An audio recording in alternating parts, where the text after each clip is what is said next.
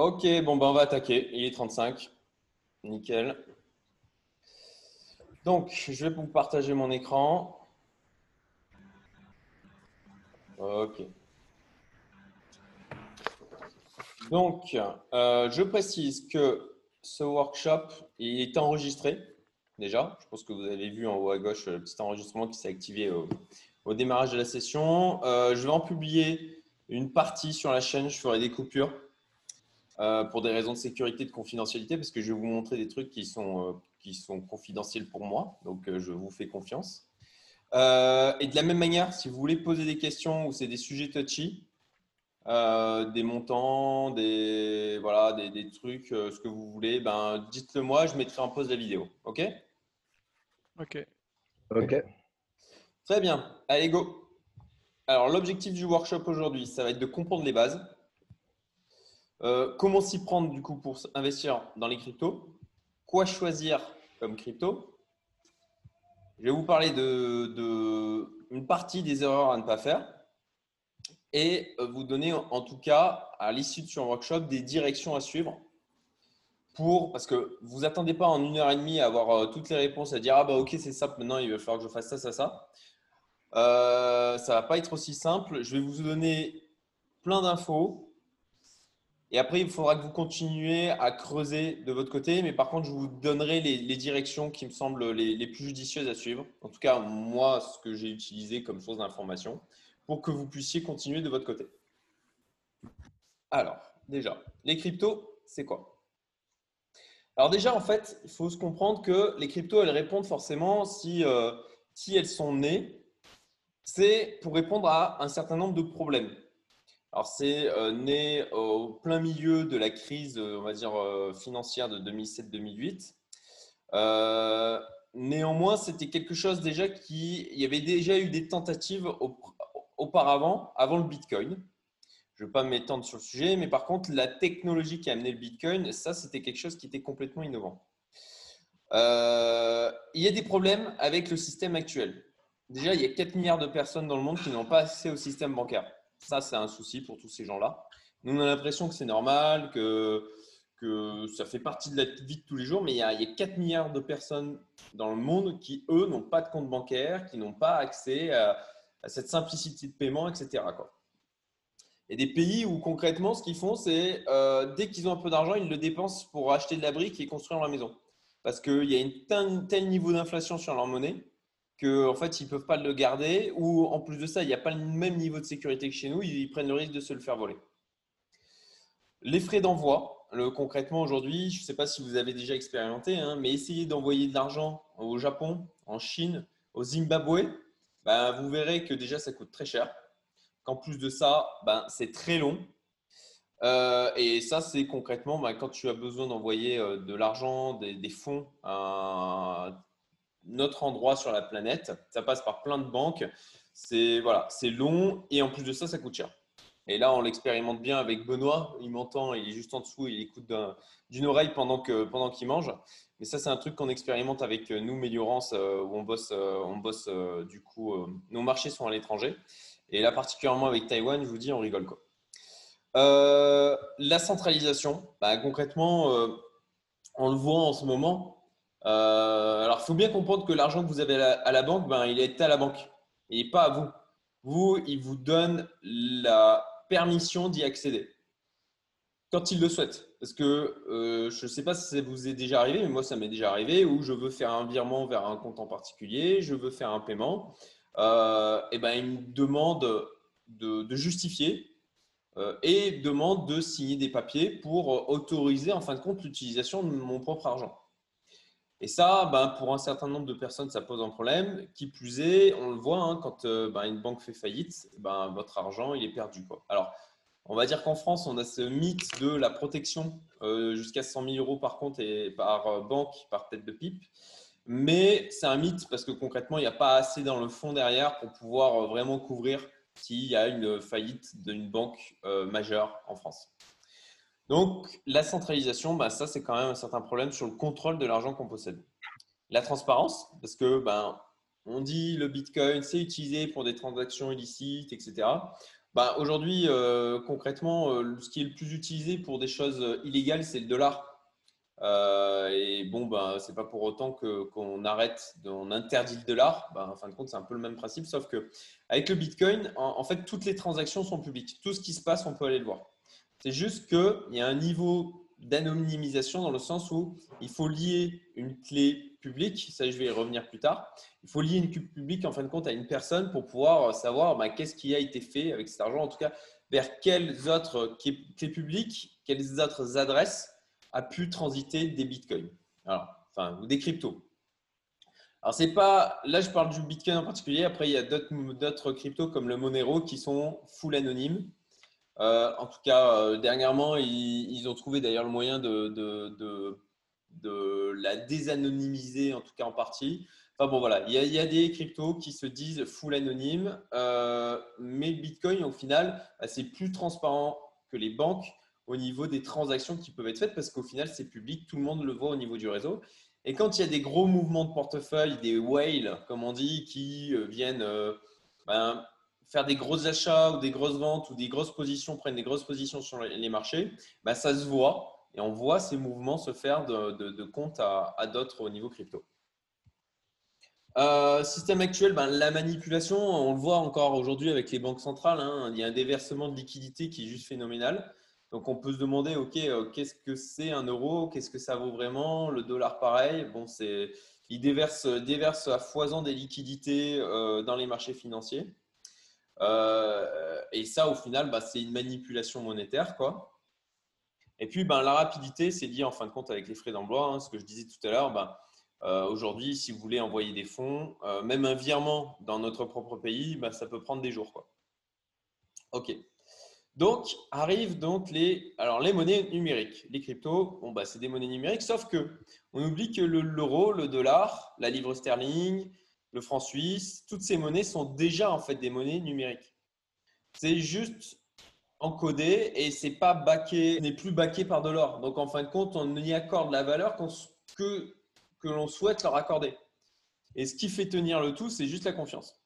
Confiance qui d'ailleurs actuellement s'érode, on le voit aussi hein, avec l'or le, qui explose, les actions qui, euh, qui performent parce qu'en fait, il y a une fuite devant la monnaie et que les gens euh, ils sentent bien qu'avec ce déversement de liquidité, il y a un truc qui tourne pas rond. Donc, il faut bien comprendre que déjà, les monnaies qu'on utilise, euh, il, y a, pas mal de gens qui disent Ah ouais, mais les, les cryptos, ce n'est pas des vraies monnaies. Mais en fait, l'euro, le dollar, etc., en quoi on peut dire que c'est plus vrai? C'est juste une histoire de confiance. C'est juste ça qui fait tenir, c'est la confiance.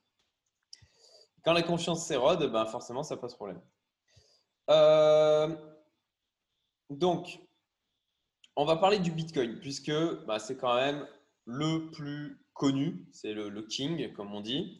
Euh, aujourd'hui, c'est 63% approximativement de la valeur qui sont dans les cryptos. Donc, il, il, a quand même une part de marché qui est euh, quelque peu conséquente. C'est la première crypto qui s'est mise à fonctionner. Comme je l'ai dit tout à l'heure, il y a eu des essais avant. Bon, bah, ça n'a pas pris. Mais le Bitcoin a résolu le problème des généraux byzantins. Alors, si, vous ne savez pas ce que c'est, en fin de compte, c'est lié au fait d'avoir confiance euh, et d'avoir confiance dans les, euh, informations qui sont envoyées. Et euh, alors, j'ai mis Bitcoin et Bitcoin. Alors, le Bitcoin avec un B majuscule, c'est pour la technologie Bitcoin, puisque c'est une techno. Et le Bitcoin avec un B minuscule, c'est parce que c'est la crypto, la monnaie, le Bitcoin. Donc le Bitcoin répond bah, déjà à une partie des problématiques qu'il y a là. En tout cas, les cryptos, d'une manière générale, eh ben, c'est quelque chose qui est accessible depuis un smartphone, depuis un ordinateur. On peut tous ouvrir, créer une adresse crypto. On n'est pas, il n'y a pas de limite par rapport à ça. Les frais d'envoi sont extrêmement faibles. C'est très rapide. Il n'y a pas le problème de centralisation puisque c'est l'intérêt de, la technologie Bitcoin, et je vais en parler après, la blockchain, c'est que c'est décentralisé, c'est un système de pair à pair. Euh, ce, qui, du coup, il y, a, il y a de la transparence, comme je, le disais tout à l'heure, et comme tout est encodé, en fait, alors là, je parle pour le Bitcoin, il y a différents types de crypto avec des modes de fonctionnement différents, avec plus ou moins de centralisation. Mais pour le Bitcoin, euh, il n'y a pas de manipulation possible puisque, en fin de compte, tout est. C'est comme tout. Hein. Euh, il y a beaucoup moins de manipulation possible. Il n'y a pas la possibilité de dire, OK, ben, d'un seul coup, allez, on va créer 1000 milliards de dollars supplémentaires. On ne peut pas créer d'un seul coup comme ça 1000 milliards de Bitcoin parce qu'on le décide et parce que ça arrange, ça arrange une certaine caste de la population. Donc, euh, il y a un nombre limité de Bitcoin. Donc, euh, c'est, je ne veux pas dire de bêtises, mais c'est 21 millions, si me semble, d'après, euh, d'après ce dont je me souviens. Oui, c'est ça. Merci. et, et, donc, concrètement, on n'a pas, on n'a pas de problème d'inflation. L'inflation est contrôlée. Au contraire de ce que l'on peut voir avec nos monnaies dites classiques, où là, ben, concrètement, c'est le gouvernement, enfin, les banques centrales qui décident d'appuyer sur un bouton pour en créer comme ils veulent. Euh, donc, c'est ce que je disais, voilà, fonctionnement et inflation encodés dans le réseau, le code. Et puis, ben, le créateur du Bitcoin, de la technologie et donc de la crypto qui est derrière, donc le fameux Satoshi Nakamoto, où en fait, bon, bah là, c'est un peu le côté, euh, je dirais, euh, histoire rigolote, c'est qu'on ne sait pas qui c'est. On ne sait pas qui est à l'origine de cette techno. Donc, c'est un pseudonyme. Il a publié le truc et il a disparu. Voilà. Et on ne sait pas qui c'est. Voilà. Euh, il y a des spéculations, mais absolument rien de prouvé. Alors, la technologie blockchain, qu'est-ce que c'est? Concrètement, la blockchain, c'est une base de données, ni plus ni moins. Euh, c'est une suite de blocs avec de l'information dedans et qui sont en fait liés entre eux.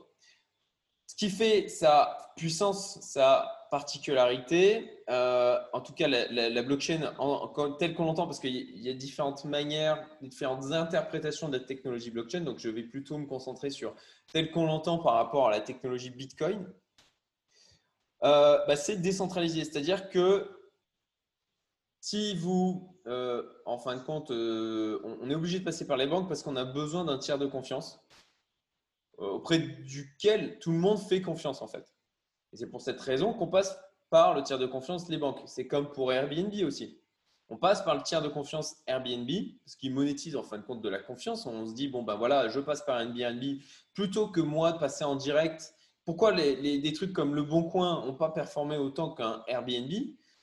Bah, Tout simplement parce qu'ils ont su construire de la confiance centralisée chez Airbnb pour que les usagers viennent et déposent leurs annonces ou euh, viennent prendre un appartement ou une maison. Euh, voilà.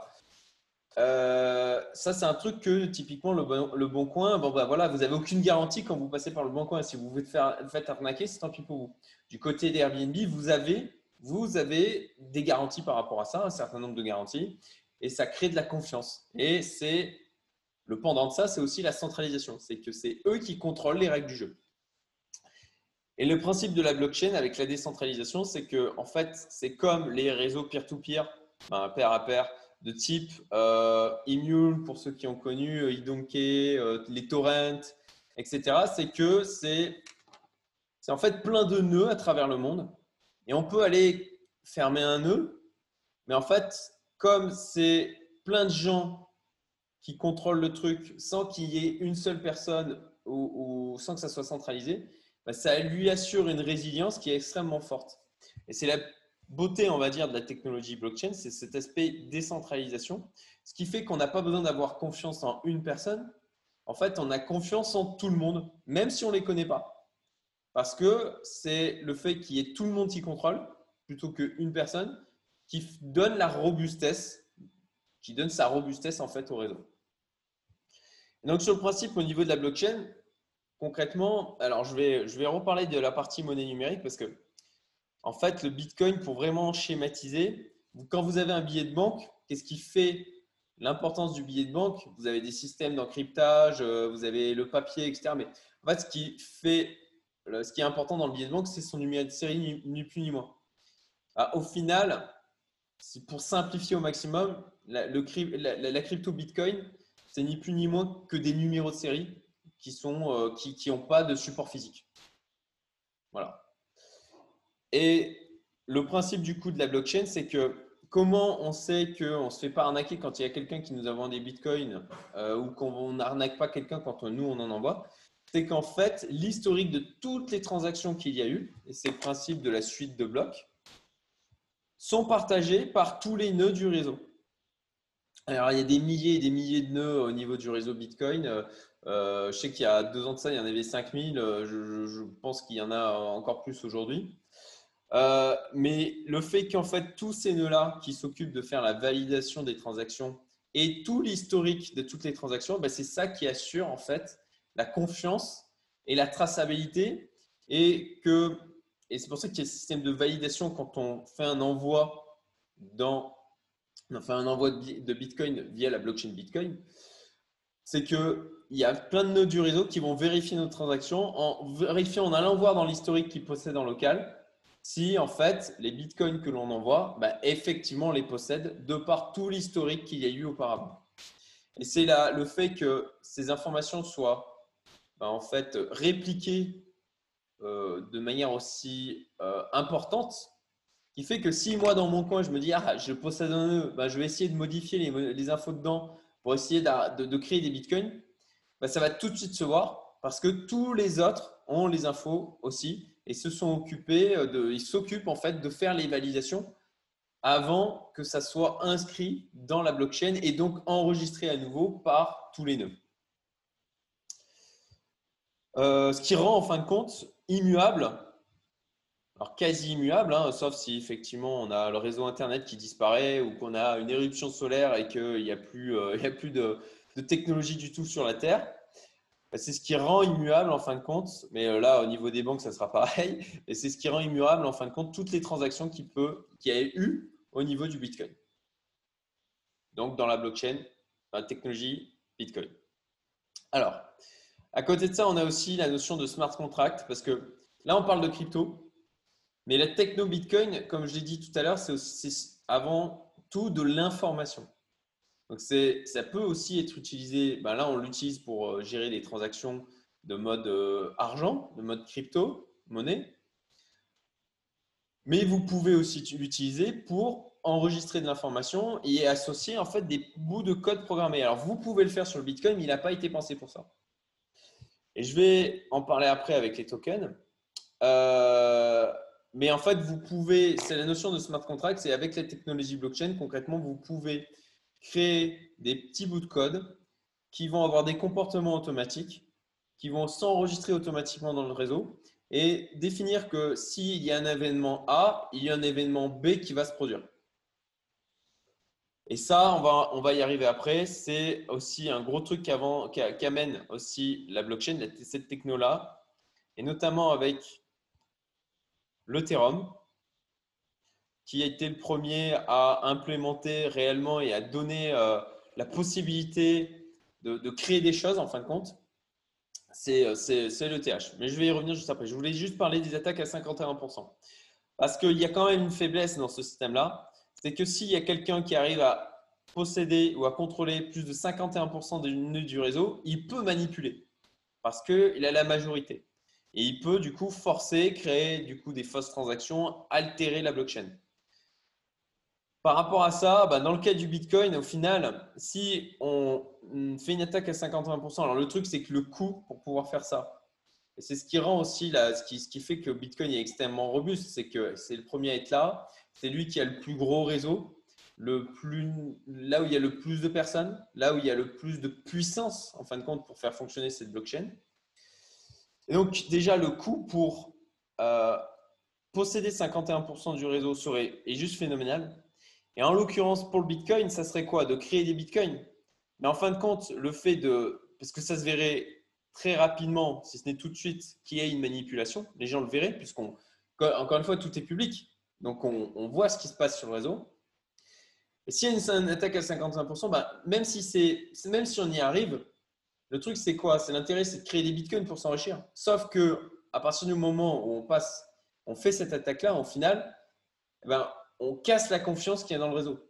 Donc, on détruit le truc euh, euh, qui, potentiellement va nous permettre de nous, enrichir. Donc, c'est pour vous faire comprendre qu'effectivement, il y a une faiblesse. Néanmoins, le coût et le, reward en fait en face est tellement minuscule sauf pour le plaisir de détruire Bitcoin, que la probabilité que ça se passe est infinitésimale. Donc j'en arrive au token, puisqu'on a les blockchains, donc on a par exemple le Bitcoin, l'Ethereum est un autre type de blockchain, Et à l'intérieur ensuite des blockchains comme l'Ethereum, le BNB, le Neo, le ADA, on peut créer ce qu'on appelle des tokens qui s'échangent aussi sur les plateformes d'exchange. Donc, on a d'un côté des cryptos de type euh, blockchain, en fait, et de l'autre des tokens. Alors, l'Ethereum, qu'est-ce que c'est? L'Ethereum, c'est une blockchain qui a été prévue pour, en fait, euh, mettre en place des smart contracts. À la base, ce n'est pas, son objectif, ce n'est pas d'être une monnaie, ce n'est pas son principal objectif, c'est avant tout de donner un écosystème permettant de déployer des smart contracts et de créer ses propres tokens de manière à s'appuyer dessus euh, pour générer plein d'autres projets. Un exemple de smart contract qu'on pourrait imaginer, euh, alors il y a des jeux qui sont créés, le fameux CryptoKitties, je ne sais pas si vous en avez entendu parler, euh, mais ça a été très à la mode il y a deux ans et demi, trois ans maintenant. Et en fait, c'est des chats numériques. Les gens peuvent se faire accoupler des chats entre eux. C'est encodé dans la blockchain, ce qui est, ce qui Ethereum du coup ce qui assure en fait euh, le fait que ce ne soit pas falsifiable. C'est euh, du coup décentralisé. Donc il n'y a pas, de, de, centralisation derrière comme on pourrait avoir par exemple dans WoW, dans World of Warcraft, on a une monnaie à l'intérieur de WoW, mais c'est centralisé. C'est Blizzard qui contrôle le tout. Là, en l'occurrence, c'est sur l'Ethereum. Ben, en fin de compte, toutes, les transactions qu'il y a eu, tous, les événements qu'il y a eu dans le jeu CryptoKitties sont encodés à vie dans l'ETH, sur la, sur la blockchain de l'Ethereum.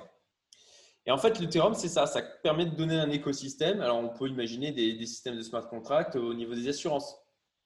Par exemple, le fait de, OK, euh, on crée un smart contract pour des assurances et quand il y a un événement qui se produit, comme un sinistre, bah, automatiquement, ça déclenche derrière des actions automatiques de, OK, euh, déclenchement de la visite d'un expert. Euh, une fois l'expert a, visité, hop, déclenchement du remboursement de l'assuré. Il y a des choses comme ça, des, des, hum, projets comme ça qui avancent dans cette, dans cette direction-là.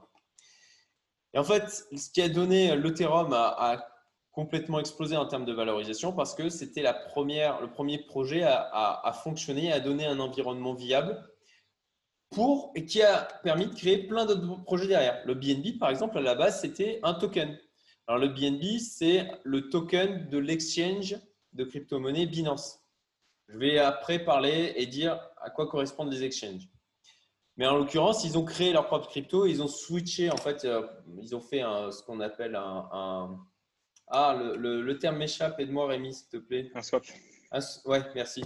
Ça. Un, un, swatch euh, pour, du coup, euh, faire passer les tokens qui étaient BNB sur le TH dans leur propre blockchain à eux. Donc, eux, ils ont maintenant leur propre blockchain où on peut créer en fait des tokens sur la blockchain BNB et des smart contracts aussi. On a le Neo qui est, euh, arrivé après l'Ethereum et qui est un concurrent de l'ETH. Même chose, qui, permet de créer des smart contracts. L'ADA qui est encore une autre blockchain différente avec un, mode de fonctionnement encore différent et qui permet aussi de créer des smart contracts. Donc, et je vous en passe, hein, il y en a, il y en a des dizaines, des centaines de projets à ce niveau-là. Et donc, on peut, on peut très bien aujourd'hui, il y a des sites en ligne qui disent, ben voilà, je crée mon propre token. Vous pouvez le faire en 5-10 minutes. Et euh, ben, typiquement, moi, euh, là, pour Umento, on pourrait très bien créer un token Umento à utiliser en interne pour, euh, pour s'échanger de, de, la valeur en interne, en, interne au niveau de la communauté. C'est un truc qui, qui, serait possible. Et donc, le principe des tokens, on a deux types. Alors, voilà, la question c'est OK, ça sert à quoi les tokens? Et eh bien, On a deux types de tokens les utility tokens et les security tokens. L'intérêt en fait de l'Ethereum, c'est qu'on peut créer comme ça des tokens qui vont être encodés dans cette blockchain avec tout le principe de décentralisation, du fait que ce soit immuable, du fait que ce ne soit pas manipulable, etc. Donc, les utility tokens, c'est des tokens qui sont créés, comme par exemple, euh, il y a un projet qui s'appelle euh, Napoleonix, euh, ou un autre truc dans lequel j'avais investi Scorum et qui s'est révélé un très mauvais investissement et il a perdu 99,9% de sa valeur. mais, mais en l'occurrence, ils avaient sorti un utility token qui donnait accès à des services sur la plateforme. Pour Napoleonix, c'est le même principe. Ils ont sorti un utility token qui leur donne qui donnent accès à des services. Et en fait, le fait de pouvoir comme ça créer un utility token et de permettre aux gens de l'acheter, ça leur donne en fait tout simplement la possibilité comme ça de se financer et de financer le fait de créer leur projet. Donc là, les utility tokens, c'est que c'est des tokens qui permettent de faire des choses avec ça. vous allez pouvoir exploiter sur des plateformes. Euh, si je reprends encore l'exemple de Scoreroom, ça va permettre par exemple eh ben, de pouvoir euh, voter pour les choix qui vont être faits au niveau euh, de, l'évolution de la plateforme Scoreroom. au niveau de Napoléonique, ça va vous permettre d'accéder à des services, à des signaux de trading au niveau, au niveau des marchés financiers. Et on a de l'autre côté les security tokens qui, en fait, sont là plutôt pour tokeniser des actifs financiers. Par exemple, aujourd'hui, ben, vous, vous, savez, vous avez des actions. Par exemple, Apple, ben, voilà, chaque action vaut quelques centaines, si ce n'est milliers, maintenant, euh, de dollars. Eh ben, vous pourriez tokeniser une seule action Apple de manière à pouvoir en fait la partager et dire bon ben moi j'ai pas des milliers de dollars à mettre dans une action Apple, donc on, on, tokenise une action de manière à se permettre à plusieurs personnes d'en acheter.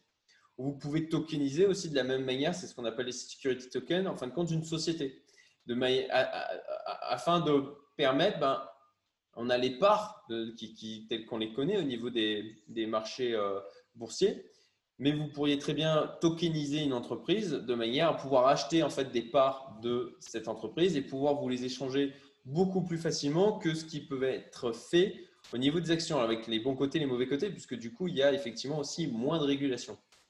Il y a des projets aussi, il y a le projet ACE, ACE qui en fait permet de tokeniser, qui tokenise des sportifs. Donc euh, vous pouvez investir dans des sportifs, en fait, des tennismen d'ailleurs, je, vois Jenny sourire, mais euh, on peut investir comme ça dans la carrière de sportif euh, et en fait avoir un reward, gagner de l'argent euh, sur les, résultats financiers qu'ils vont faire. Voilà, et ça, c'est un truc qui est encore au tout début, aux prémices. C'est lié aussi à, Défi, la finance décentralisée. Mais ça ouvre beaucoup de portes de la même manière, euh, le fait de tokeniser des tableaux. Ok, je ne peux pas m'acheter euh, la Joconde, mais je pourrais en acheter une fraction. Voilà. Et ça, par contre, les security tokens, c'est beaucoup plus réglementé. Et euh, il y a eu des grosses dérives, bien sûr, lors de la bulle de 2000, fin 2017, début, début 2018. Euh, mais, euh, mais voilà, c'est un truc qui est de plus en plus réglementé et aujourd'hui, il y a des projets de plus en plus sérieux qui émergent. Enfin, on a les stablecoins. Alors, les stablecoins, je vais aussi y revenir tout à l'heure parce que ça a un vrai intérêt fiscalement parlant pour les investisseurs. Et là, là-dessus, en fait, euh, le premier, ça a été le Tether.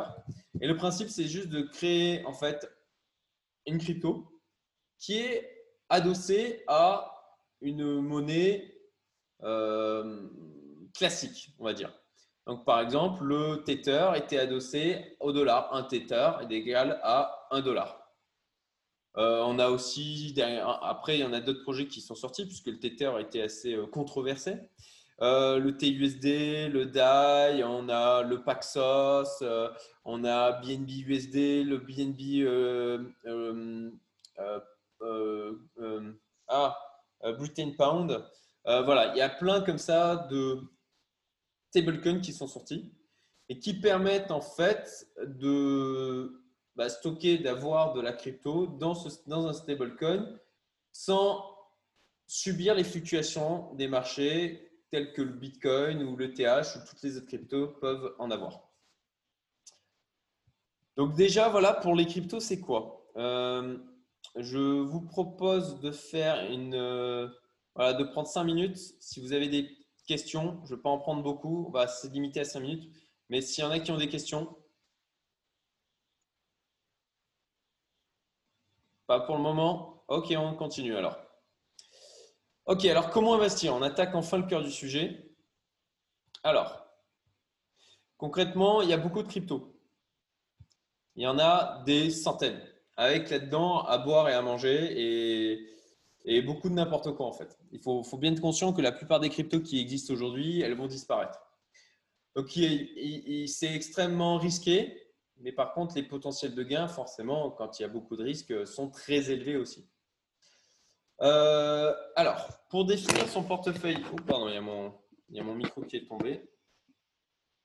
Donc, pour définir son portefeuille crypto, euh, ça, c'est pas quelque chose que vous allez pouvoir faire comme ça. C'est concrètement quelque chose qui va vous prendre du temps, sauf à décider de répliquer euh, celui de quelqu'un d'autre. Euh, je ne le recommanderais pas forcément, parce que je pense qu'il faut être responsable de ce que, l'on choisit de faire et, des projets dans lesquels on choisit d'investir. Mais c'est quelque chose qui, qui est faisable. Euh, il y a suffisamment de gens sur Internet qui bah, qui euh, disent dans quoi ils choisissent d'investir. Donc, vous pouvez potentiellement dire, bah, tiens, je vais suivre telle personne. Néanmoins, faites bien attention de, de, de, dans votre choix de la personne que vous allez suivre. Alors, Messari. Alors, bon, il y a le CoinMarketCap, hein, très connu, euh, qui a été d'ailleurs, je crois, le premier site à, à référencer en fait les cryptos où vous pouvez donc suivre la capitalisation, l'évolution des cryptos, de leur valorisation, etc. Je ne vous conseillerais pas celui-là parce qu'il est assez controversé aussi euh, dans la manière dont il peut manipuler certains chiffres. Voilà, la gestion et ce qu'il pouvait y avoir derrière est assez opaque. Alors ça a été racheté par Binance. Donc là, pareil, hein, si c'est Binance qui possède, euh, même si c'est un super projet Binance, c'est un super exchange, euh, bon, bah, ça centralise euh, et on peut toujours se poser la question de comment les chiffres sont utilisés ou, potentiellement manipulés derrière. Donc, toujours pareil, euh, multiplier ces sources d'informations. Alors, on a Messari qui est déjà ben, plus complet, je trouve, et qui est ben, bien moins controversé aussi. Donc, bah, tiens, BTC dominant de 61%, je disais 63 tout à l'heure, j'étais pas très loin. Et donc, ça permet de voir, le, en fin de compte, le, le, comment s'appelle? Le ranking. Le, bon, le terme en français m'échappe, désolé. Mais en, fin de compte, le, ranking des, cryptos. Donc, ben, le premier, c'est donc notre fameux BTC par market cap. Donc, le BTC, c'est 215 milliards de market cap aujourd'hui. Euh, et là-dessus, donc vous pouvez voir ben, les cryptos qui sont dans le top, euh, top 50, notamment, top 100, etc. Et vous pouvez en fait sur chaque projet, on va prendre par exemple le Cardano, euh, eh ben, aller voir euh, euh, l'évolution les, de son cours, avoir des informations sur le projet en lui-même, la, la, roadmap, le, mode de fonctionnement de la blockchain, les investisseurs qui a pu y avoir, le type de token qui est associé, la technologie, la gouvernance. Voilà, vous avez plein d'infos, donc c'est pas mal parce que ça permet quand même de centraliser les informations sur les cryptos les plus importantes. Si vous allez taper dans des petits projets, ben forcément, il y aura moins d'infos. Euh, vous avez aussi l'info de où est-ce que, ce, où est que là, le Cardano, en fait, le nom de code de, sa crypto, c'est le ADA. Et vous pouvez voir où est-ce qu'il est échangé. Et là où il y a les plus gros volumes aussi. Ça, la notion de volume, c'est important. Quand vous choisissez d'aller acheter une crypto, il vaut mieux vous positionner sur des exchanges sur lesquels il y a du, volume. Je vais y revenir. Euh, alors, pour définir son portefeuille crypto, ben, c'est comme quand euh, vous investissez en bourse. Ben, essayez de vous diversifier, tout simplement pour rendre votre portefeuille plus résilient. Euh, ça vous permet aussi le fait d'avoir. Alors, il faut aussi contrôler son risque, c'est-à-dire que éviter d'aller investir que dans des cryptos où il y a un, faible market cap. Parce que plus le market cap est faible, plus il y a des risques aussi de manipulation, plus il est, plus il est facile de manipuler le, cours. Puisque si vous avez un market cap, par exemple, à 1 million de, dollars, ben, en fin de compte, euh, avec juste 100 000 dollars, vous pouvez facilement faire des pump and dump, c'est-à-dire faire monter le cours, manipuler le, les montants en fin de compte associés à celle-ci. Et ça, pour un investisseur, ça représente un risque. Ça représente aussi un risque de liquidité. C'est que euh, ben, si à un moment donné, vous en achetez pour 10 000 et qu'il ben, n'y a personne qui est là pour vendre, euh, enfin qui est là pour acheter, pardon, euh, ben, du coup, vous pouvez potentiellement vous retrouver bloqué avec quelque chose que vous ne pouvez pas revendre, quoi. même si sur le papier, il a une valorisation à un instant T. Si tu es encore là, c'est que tu apprécies cette vidéo. Donc pour me remercier, partage-la et si tu veux être tenu au courant des prochaines, abonne-toi. Merci. Le portefeuille crypto, alors on va en parler après, le rééquilibrage. Alors rigueur, je vous savez quoi, je vais mettre ça ici et la partie analyse projet. Ouais, le rééquilibrage, j'en parlerai après. Alors l'analyse des projets. Donc pour pouvoir définir son portefeuille de crypto, alors bah, ça prend du temps, hein, euh, c'est pas magique. C'est pour ça que je vous disais qu'en une heure et demie, vous n'allez pas euh, avoir euh, on va dire, un truc clé en main pour pouvoir investir. Il va falloir bosser de votre côté, sauf si vous décidez de répliquer mon portefeuille. Mais encore une fois, je ne vous le conseille pas. Je, je, suis totalement, je suis absolument pas à l'abri de, me tromper. Ça m'est déjà arrivé. Comme je disais tout à l'heure, moi, bah, par exemple, Scorum, j'avais mis 1000 euros dedans, bah, ça vaut plus rien aujourd'hui. J'y étais préparé. Hein. c'est les genres de risques que, auxquels j'étais prêt, j'étais prêt à prendre.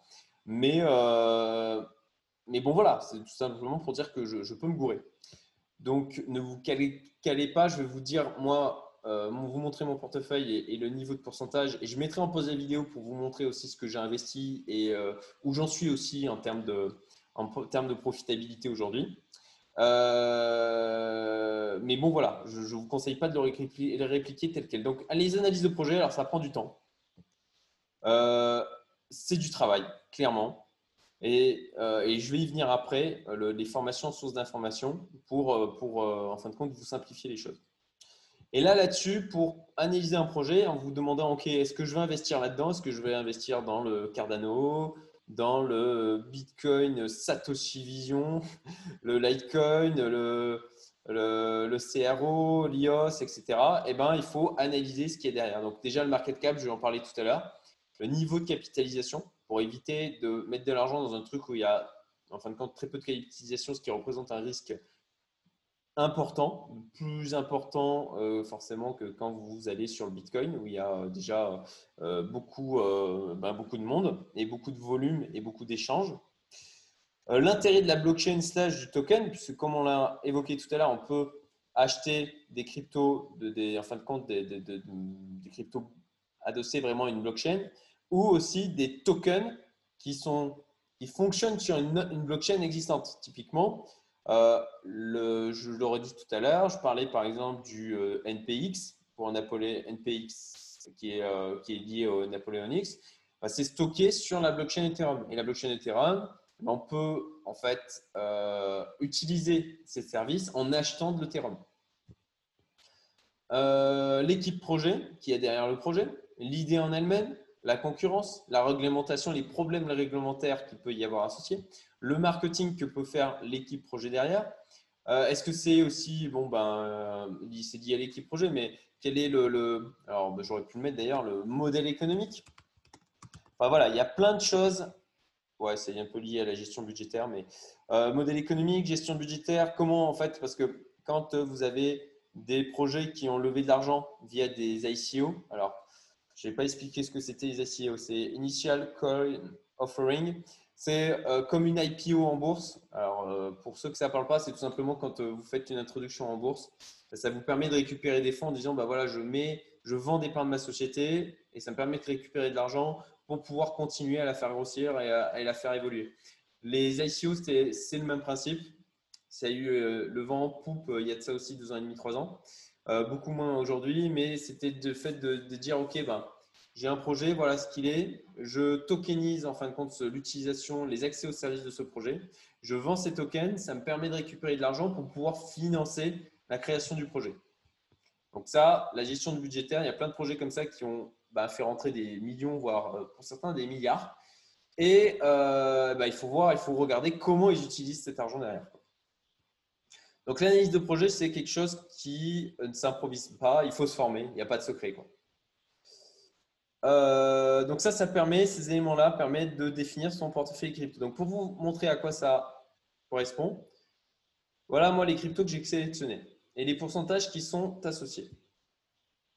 Le BNB, qui est donc le token, euh, un utility token, euh, et pas que maintenant, c'est aussi une monnaie en fait, le BNB euh, lié à l'exchange Binance. Le Bitcoin 19%, le Ethereum 13%, ADA 10%, NPX 2,5%, Holo 5%, Stratis 5% Icon, Icon 5, Chainlink, BAT, XRP, FTX, Maker. Donc j'ai quand même pas mal de crypto dans mon portefeuille. Alors bien sûr, c'est adapté au montant aussi que vous investissez. Euh, je, dirais, euh, je serai transparent avec vous. Certains, de toute façon, ceux qui sont dans Numento le savent déjà, puisque je communique euh, de manière transparente sur l'évolution de mon portefeuille au sein de la communauté. les guests, les, bah, en guest, il y, a, il, y a, Nathalie, en fait, c'est tout, qui, qui du coup ne, le sait pas encore. je mettrai en pause la vidéo, puisque c'est confidentiel. Euh, mais voilà, moi, le découpage de mon portefeuille crypto. Alors, bien sûr, le nombre de crypto a été adapté. Si vous investissez 1000 euh, euros, ce n'est pas besoin d'en avoir autant. Si vous investissez 10 000, je pense que vous en avez euh, un peu plus. Voilà, je vais arrêter de, donner des indications sur les chiffres, tout simplement, encore une fois, pour des questions de confidentialité personnelle. donc, et ça, c'est lié, on va le voir, à la notion aussi de rééquilibrage. Donc, ça, ça vous permet de diversifier votre risque et aussi de diversifier les typologies de projets dans lesquels vous allez investir. BNB, c'est lié à une plateforme d'exchange. Le BTC, c'est, on l'appelle l'or numérique, mais en fin de compte, c'est une monnaie. C'est la vocation, c'est d'être monnaie. Le TH, c'est euh, plus un utility token, même si aujourd'hui il est aussi utilisé comme une monnaie, mais c'est pour pouvoir euh, faire des smart contracts. L'ADA, euh, pareil, smart contract slash monnaie. NPX, euh, uniquement utility token.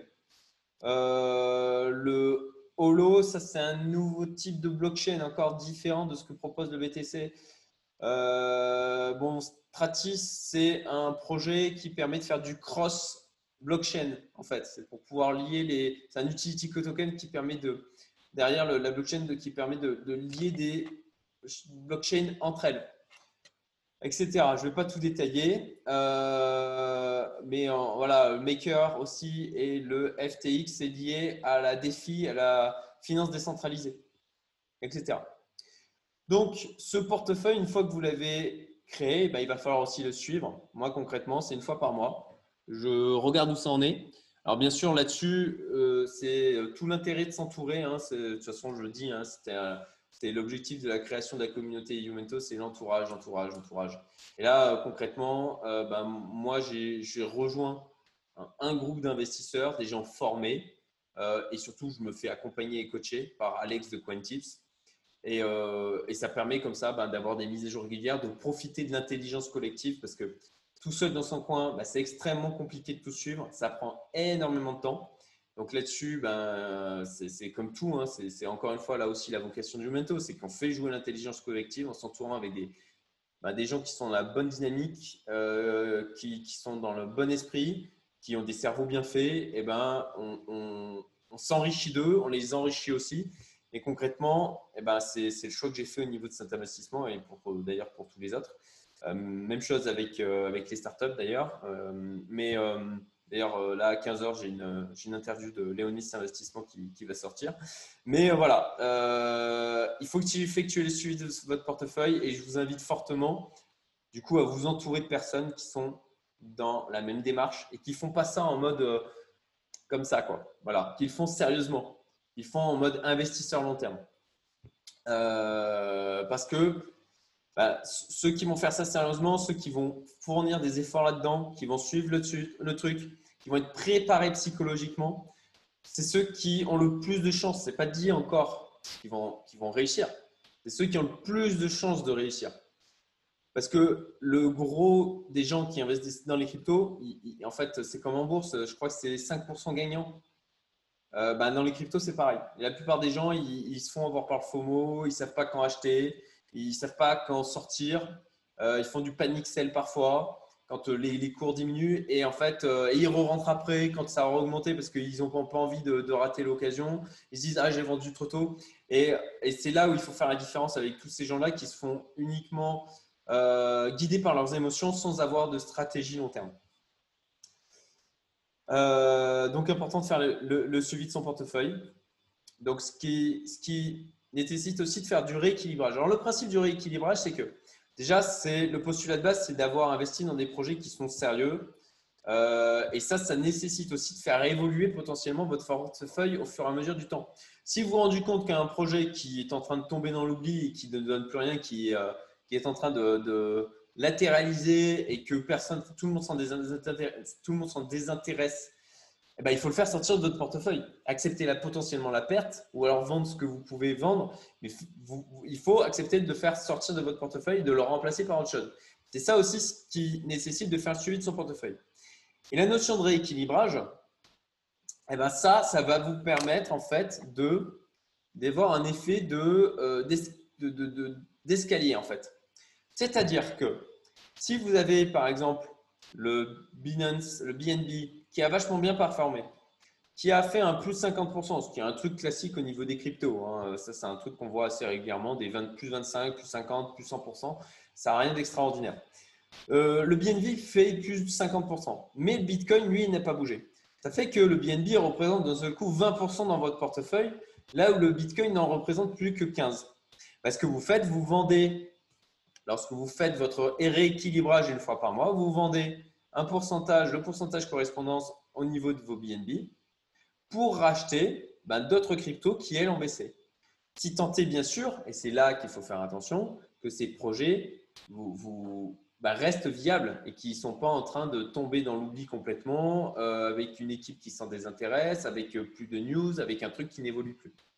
Donc, c'est tout l'intérêt et toute la, la difficulté de sélectionner des projets crypto qui perdurent dans le temps et qui ont un vrai avenir. Et soyons clairs, hein, moi je sais que dans mon portefeuille, il y a des projets là qui ne donneront jamais rien et que je devrais potentiellement sortir.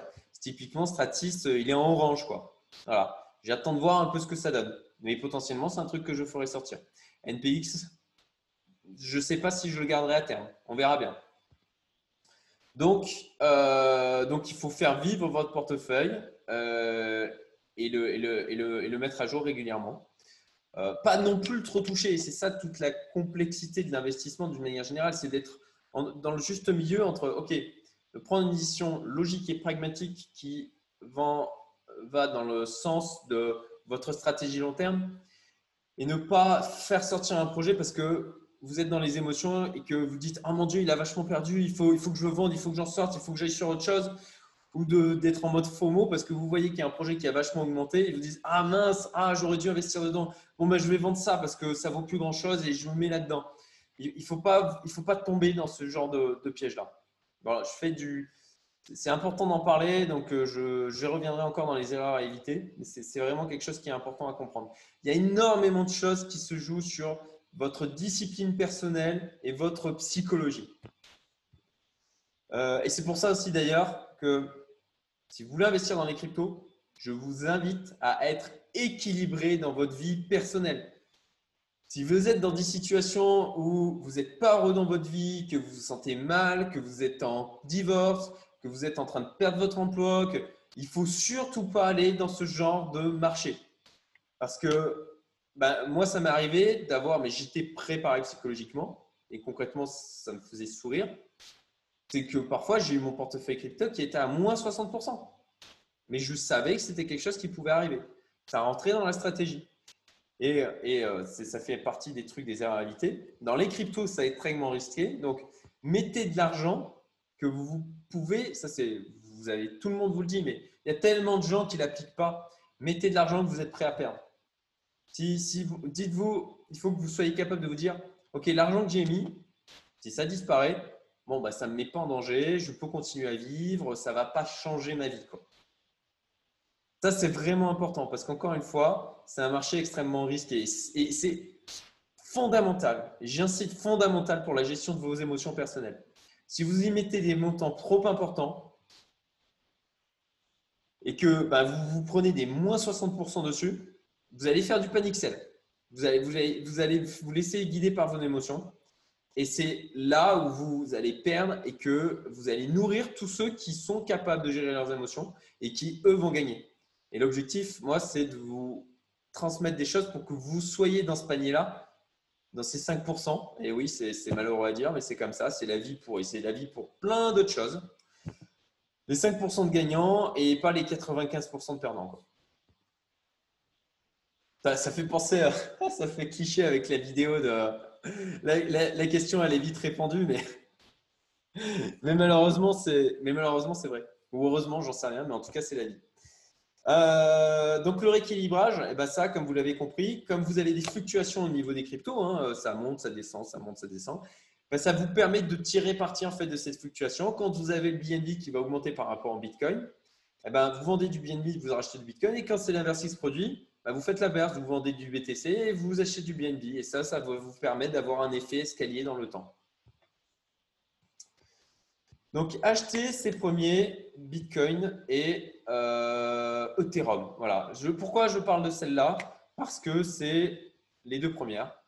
C'est en toute logique les deux plus solides de par la capitalisation parce que l'Ethereum, je crois personnellement, mais je peux me tromper. Et encore une fois, il y a plein de gens qui vont, vous dire le contraire. Mais comme c'est utilisé, pour moi, il y, a plein de gens qui vont dire euh, oui, mais le Bitcoin est dépassé, la techno est dépassée, etc. Ok, mais ce qui l'avantage énorme qu'ont le Bitcoin et l'Ethereum, c'est la confiance.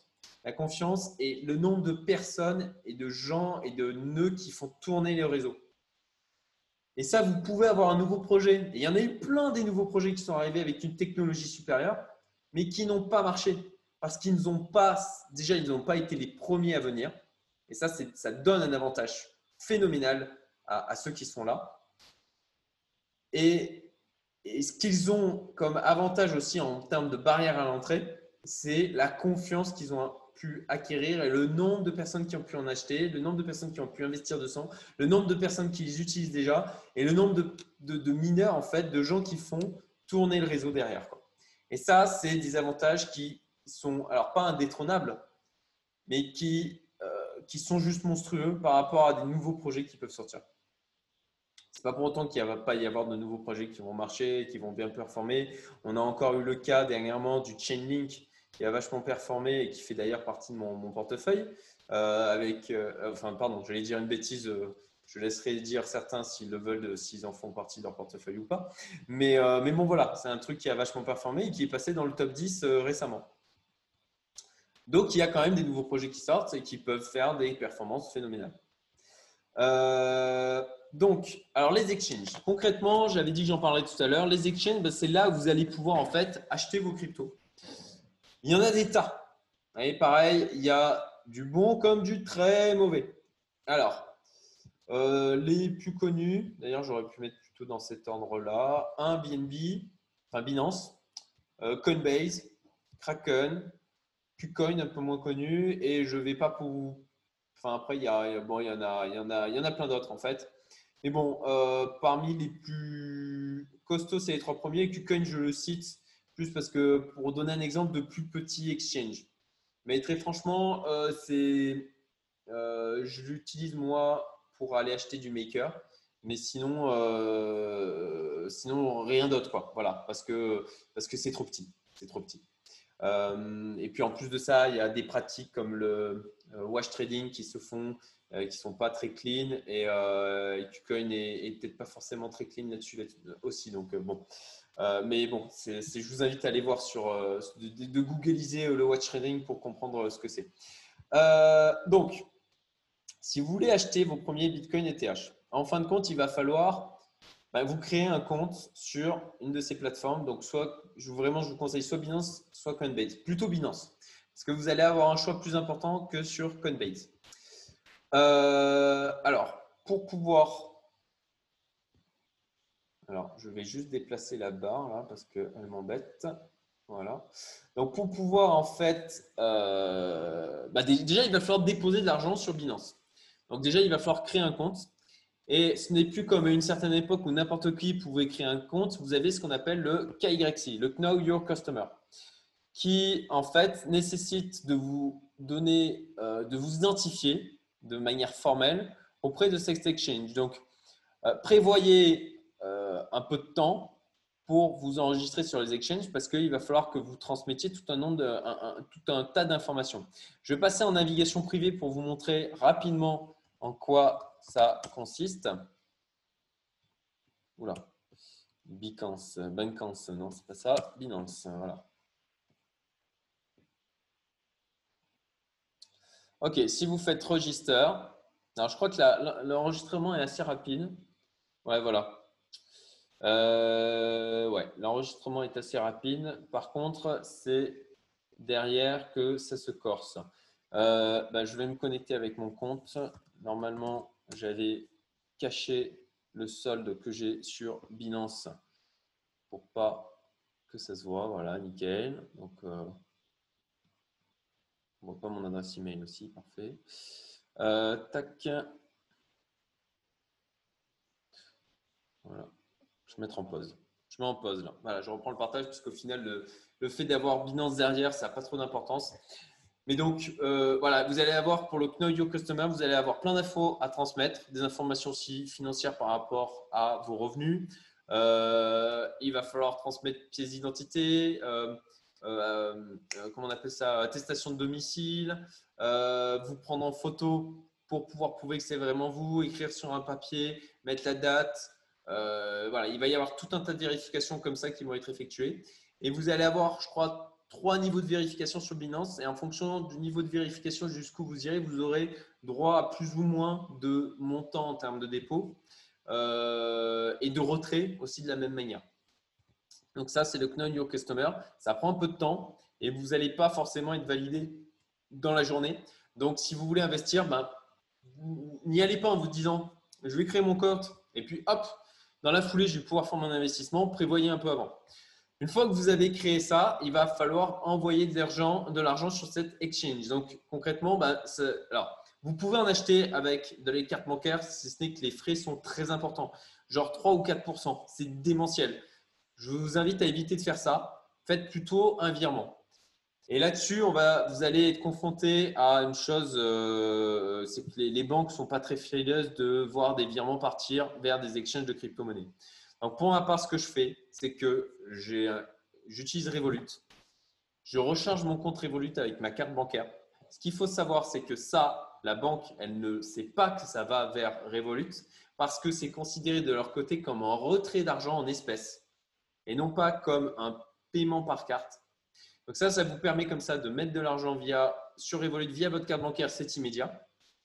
Et à partir de Revolut, ben, moi, j'envoie l'argent sur les exchanges. Alors là-dessus, depuis que Revolut s'est mis aussi à euh, permettre d'acheter eux-mêmes des cryptos depuis, euh, depuis le compte Revolut, mais euh, on va y venir aussi derrière. les cryptos, vous, vous, ne les possédez pas vraiment, donc je vous déconseille complètement de faire ça. Euh, ils sont un peu plus touchy sur le sujet. J'ai eu vent de rumeurs de comptes clôturés sans raison après des virements sur des exchanges, etc. Moi, ça m'est jamais arrivé. Je connais plein de gens autour de moi qui euh, font des virements depuis Revolut. Ils n'ont jamais eu aucun problème.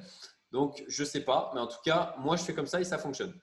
Donc, une fois que vous avez fait votre virement, en plus de ça, depuis Revolut, ça va être beaucoup plus rapide qu'avec une banque classique. Je pense que le lendemain, la plupart du temps, en jour ouvré, bien entendu, puisqu'on reste avec de l'argent, euh, de l'argent classique. Euh, le lendemain, vous aurez l'argent qui sera disponible sur Binance, si ce n'est parfois dans la même journée. Une fois que vous avez l'argent de disponible sur Binance, eh ben, à ce moment-là, vous pouvez aller acheter vos cryptos. Et là, donc, vous allez en fait dans Buy Crypto. Alors ça, c'est euh, comme je vous disais, vous pouvez en fait le faire avec carte de crédit. Euh, si vous voulez déposer de l'argent, alors, euh, tac, je vais déplacer un peu ça. C'est assez simple. Hein, c'est. Euh, où est-ce que c'est? Ah, banque carte deposit. Ouais, c'est pas. Voilà. Deposit oui, c'est pas. Voilà, c'est ici, en fin de compte, pour faire votre virement. Donc, vous cliquez ici, vous aurez toutes les informations pour pouvoir envoyer l'argent. Il faut bien faire attention de bien saisir toutes les infos au niveau du libellé du virement. Il y a un code qui est associé parce que sinon, ben, potentiellement, il va falloir que vous demandiez au support ben, de retrouver votre argent si vous n'avez pas mis le bon code. ça peut prendre du temps. Et c'est pour ça que c'est important d'aller vers des exchanges où c'est quand même des trucs sérieux et, euh, costauds comme Binance ou Coinbase. Parce que si vous allez vers, euh, par exemple, des trucs comme Cryptopia qui ont, qui ont fermé euh, suite à un hack, euh, et ben ça, c'est déjà c'était euh, voilà c'était un petit exchange avec beaucoup de comment on dit de ah les cryptos qui sont qui sont pourris là. Des shitcoins. Des shitcoins. Merci Rémi. c'était il y avait pas mal de shitcoins sur Cryptopia et, et, en l'occurrence voilà ce, ce, genre d'exchange où, où, bon il fallait éviter d'y aller. Qtcoin c'est c'est pas extraordinaire non plus, à mon sens. Il y en a d'autres qui vont diront que c'est très bien. moi, par contre, je préfère aller sur Binance, sur Coinbase. Il y a déjà largement assez de choix, à mon sens, pour investir. Donc ensuite, pour acheter, ben après, ça se base. Alors maintenant, Binance, avant, c'était beaucoup plus simple. Il y a beaucoup de choses maintenant. Ils proposent tellement de trucs. Ils sont allés à une vitesse de dingue. Ils ont à peine, je crois, c'est trois ans. Ils ont trois ans, Binance. C'est juste une histoire de dingue. Donc là, si vous allez sur Exchange, voilà. Alors ça peut paraître effectivement complexe euh, comme ça. Euh, ça l'est un peu, on va pas se cacher. Euh, mais en fait, vous allez aller trader en fait comme vous le faites sur les marchés financiers. Donc il va falloir ben, dire ok, je vais prendre du fiat. donc là, par exemple, en euros. Et vous allez prendre ben, votre paire. Ben, c'est pour ça que je vous disais acheter des BTC ETH parce que c'est là où vous avez. Alors vous avez le BNB aussi hein, sur Binance, mais BTC ETH c'est là où vous allez avoir les principales paires avec le BTC qui est le principal de toute manière. Quoi qu'il y a des cryptos qu'on ne peut pas acheter en BTC, on est obligé de passer par la ETH. C'est le cas pour le, par exemple le, NPXS qui est lié au euh, Pundix. Euh, et donc Ici, euh, ben voilà, vous prenez BTC euros. Et en fait, vous allez, là, vous avez le prix en euros euh, à l'instant T. Et après, bon, vous avez différentes manières d'acheter, soit en mode limite, c'est-à-dire que vous dites, ben voilà, moi, je veux acheter à tel prix et quand ça, et si ça atteint ce prix-là, à ce moment-là, mon ordre sera exécuté totalement ou partiellement en fonction de la liquidité du marché. D'où l'importance d'avoir des marchés qui sont liquides. Euh, ou en mode market pour pas vous prendre la tête. Euh, et très franchement, moi maintenant, c'est ce que je fais. Je fais des achats et reventes euh, quand j'en ai besoin de le faire en mode market, sauf exception. Où là, bah, en fin de compte, il va prendre les prix à l'instant T et acheter en fonction de ce que vous aurez défini en termes de montant de voilà, si vous voulez acheter un Bitcoin. Bah là, en l'occurrence, j'ai 0 euros dans mon portefeuille puisque tout est en crypto euh, et, ben, ben là, je ne peux, pas, peux pas acheter, mais sur le principe, voilà, vous dites j'achète ben, 0,01 Bitcoin, vous faites buy BTC et ça va venir se prendre sur vos euros qui sont disponibles. Ce n'est pas plus compliqué que ça. Euh, ça, vous pouvez le faire là. Je vous ai montré sur Binance. Je ne peux pas vous en montrer d'autres parce qu'il est déjà 13h38 de toute manière. On n'aura pas le temps. Mais c'est le même principe sur Coinbase, Kraken, KuCoin. Voilà. Ce n'est pas, pas très compliqué faut que, avant ça, je vous invite, si vous allez euh, ben, investir sur un projet un peu plus euh, exotique, je vous invite à aller voir sur Messari, euh, si on prend le Tezos, hein, vous vous rappelez, tout à l'heure, je vous avais montré, hein, vous avez les exchanges sur lesquels vous pouvez en acheter et d'aller sur ceux où il y a quand même un minimum de volume pour ne pas être embêté au niveau de votre achat et pour pas aussi bah, potentiellement subir un prix qui pourrait être euh, ben, peut-être trop, important parce qu'il y a un manque de liquidité. Euh, ah oui, c'est vrai. Euh, c'est vrai que maintenant, sur Binance, ouais, j'avais noté aussi Binance Jersey. alors, Rémi, je ne sais plus, sur, sur Binance, on peut déposer carrément des euros maintenant? Je sais qu'on peut le faire en carte. je ne t'entends pas. Il y a le. Ouais, je disais, il me semble que oui, parce que tu peux, regarder ton solde en euros ici, donc j'imagine que oui, maintenant on peut le faire. Ouais, alors on peut, ah oui, je peux le faire, oui, déposer. des euros. Pardon, Tommy? Oui, on peut déposer des euros. Ouais, c'est ça, effectivement, parce que j'avais noté Binance Jersey, parce qu'en fait, euh, jusqu'à récemment, on ne pouvait pas le faire sur Binance, et donc moi, je passais par Binance Jersey. J'ai envoyé mes euros sur Binance Jersey, je les transformais en BTC ou en, ou en ETH. Je les envoyais ensuite sur Binance Normal, et là, je faisais mes achats de crypto, parce que sur Binance Jersey, c'est euh, euh, un autre exchange maintenu par Binance, mais à destination en priorité du marché américain qui est beaucoup plus régulé. Il y a beaucoup moins de choix en termes de, de paires euh, d'échange. Donc, on a vu pour passer des ordres d'achat. Les ordres de vente, ce n'est pas plus compliqué. Hein. Concrètement, ben, c'est ici, celle. Voilà, vous dites, ben, je veux vendre 0.1 BTC, 0,1 BTC par exemple, et ben, voilà, vous faites celle BTC. Tout simplement, pas très compliqué. Alors, même chose. Là, je n'ai pas de BTC, moi, sur Binance, et ça, c'est ce dont on va parler après. C'est le fait de stocker ces cryptos. Il ne faut pas les laisser sur les exchanges. Ça, c'est vraiment important. Attention aux frais. Donc, ça, c'est ce que je disais au niveau de vos achats.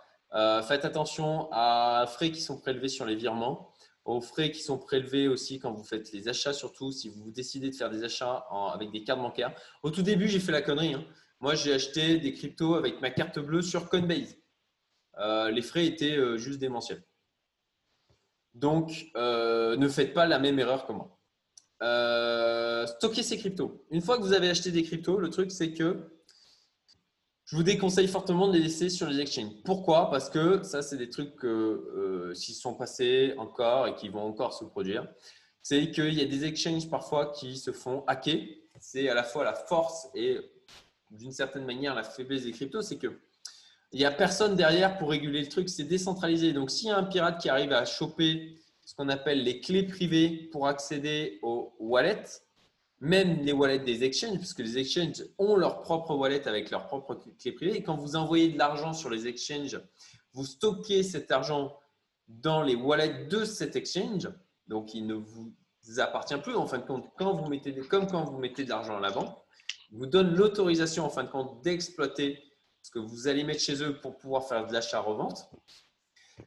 Euh, euh, qu'est-ce que je disais? Euh, Oui, donc stocker vos cryptos, il ne faut pas les laisser sur les exchanges parce que ça ne vous appartient pas. Donc, ce que je vous invite à faire, c'est que ben, quand vous avez défini votre portefeuille, vous allez choisir prendre les wallets officiels qui est derrière, tout simplement. Si je prends par exemple le projet Cardano, Cardano Wallet, il va me rediriger normalement sur le site. Euh, voilà. Euh, ah, mais c'est peut-être pas le meilleur des exemples Cardano. Je vais en prendre un autre. Euh, je vais prendre, je vais prendre. Qu'est-ce que Ethereum par exemple, il est assez simple. Ouais, le Ethereum, bah, ouais. Après, je voulais un, wallet plutôt installable sur l'ordi. On a, on a, on a Stratis, Stratis, allez, Stratis. Wallet. Parce que alors même chose au niveau des wallets, vous allez en avoir, effectivement, non, mais c'est bien que tu en parles, Rémi, parce que typiquement, euh, pour Ethereum, il y a différents wallets qui sont, euh, il y en a qui sont installables sur ordinateur, il y en a qui sont même depuis les smartphones, il y en a qui sont euh, en ligne, comme My. Wallet. Donc ça, c'est le wallet pour accéder aux ETH le plus, le plus connu. Euh, et ça, ben, il n'y a, a malheureusement pas de recette miracle. Hein. C'est que en fonction des cryptos sur lesquels vous allez investir, il va falloir faire un minimum de recherche pour pas non plus, tomber et prendre des wallets qui soient, qui soient vérolés ou euh, pas, pas des trucs officiels et au final où vous retombez dans le biais de ne pas contrôler vos cryptos. Euh, donc, il va falloir aller chercher les wallets officiels. Donc, par exemple, le Ethereum, c'est voilà, vous avez MyEther Wallet, mais vous en avez d'autres. Euh, si vous prenez Stratis Wallet, ben voilà, Wallet, Stratis Platform, et là, vous pouvez Stratis Core aller télécharger le Core Wallet qui s'installe sur votre ordinateur. À noter que typiquement, le Stratis Core, vous avez le, ou vous avez le Breeze Wallet. Le Stratis Core, c'est que vous stockez la totalité de la blockchain. Donc, ça peut prendre de la place, hein, puisque effectivement, vous stockez la totalité des transactions qu'il y a eu sur la blockchain Stratis. Ou vous prenez le Breeze Wallet, où là, ça sera euh, lightweight, voilà, ça sera plus léger. Euh, et là, bon, bah, chaque crypto euh, a des wallets qui sont potentiellement différents. Et là, je suis désolé, mais il faudra vous pencher sur le truc et faire vos propres recherches. Après, vous avez des trucs simples comme le Atomic Wallet qui regroupe qui regroupe ou quand même vous, possédez vos clés privées et qui regroupe un tas de, euh, de, la possibilité comme ça de stocker plein de cryptos. C'est une solution de facilité. Si franchement vous avez la possibilité d'avoir vraiment le wallet officiel, je vous invite plutôt à choisir ça. Ensuite, vous avez aussi la possibilité de stocker. Alors oui, clé publique, clé privée. Clé publique, c'est l'adresse de votre euh, compte crypto en fait, que ce soit sur le TH, vous allez, euh, ou le Bitcoin ou le, Cardano, vous allez avoir une adresse. Et c'est à cette adresse-là à laquelle vous allez pouvoir envoyer vos cryptos depuis un exchange ou que des gens vont pouvoir euh, vous envoyer des cryptos aussi. Et vous avez aussi la clé privée. Et ça, par contre, c'est à garder d'une manière ultra euh, protégée. Parce que si quelqu'un tombe là-dessus, et ça, c'est de votre responsabilité, C'est qu'il n'y a personne qui pourra vous aider si vous perdez votre clé privée pour accéder à vos cryptos ou si on vous la vole et qu'on vous vole vos cryptos. C'est fini pour vous. Et c'est l'ultra, moi ce que j'aime avec les cryptos, c'est que c'est ultra responsabilisant. Il euh, n'y a personne qui vous prend par la main. C'est vous qui maîtrisez avec dans le bon côté comme le mauvais. Euh, si vous vous plantez, c'est pour votre pomme. C'est tout. Et la clé privée, ultra important euh, à protéger.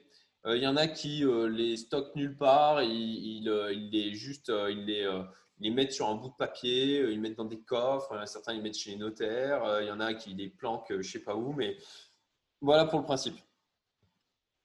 Euh, vous avez aussi les hardware wallets. Alors, c'est les euh, euh, Ledger notamment. c'est le plus connu.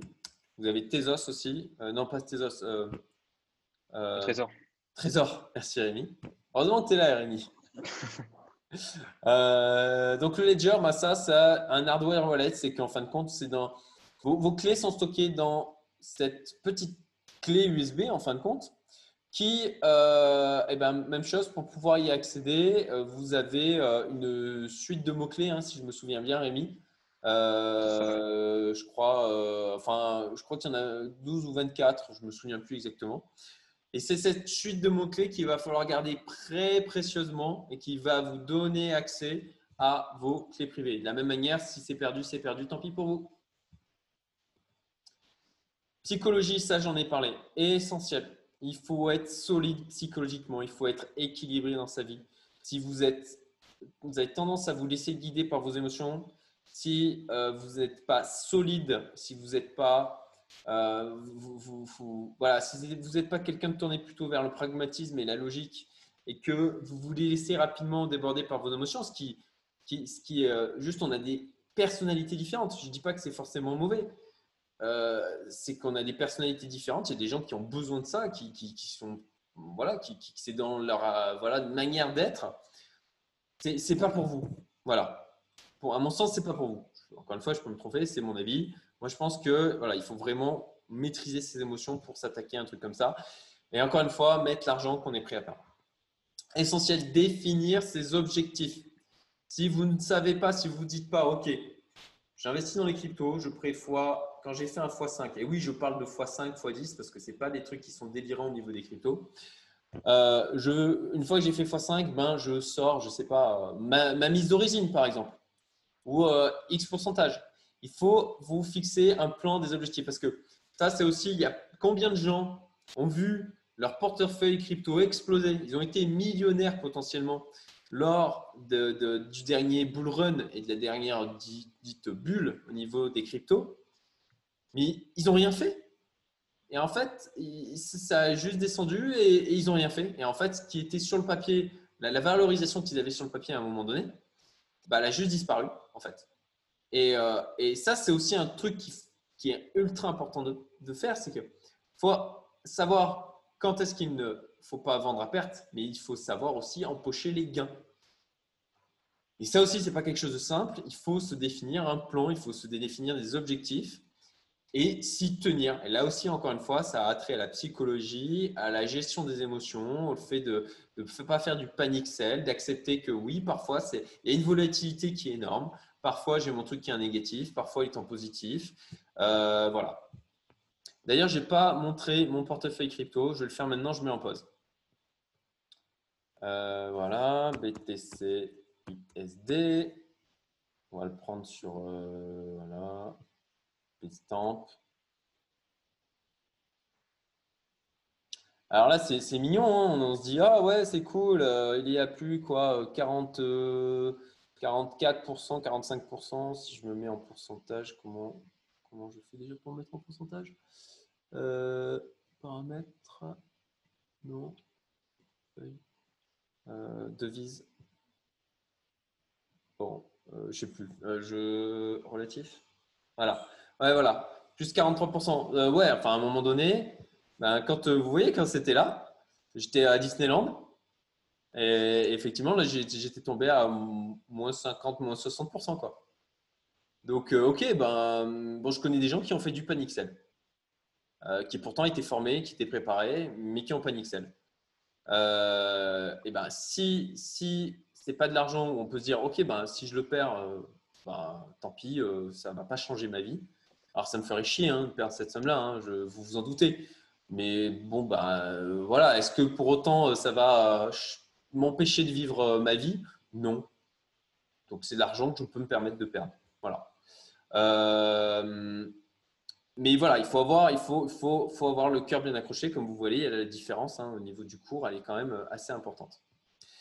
Euh, après, je ne prends pas de gain maintenant parce que moi, ce n'est pas juste un plus 43 ou un plus 50% que je vise.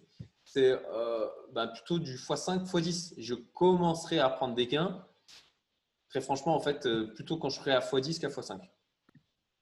Cédric, on peut te poser une question? Oui, vas-y.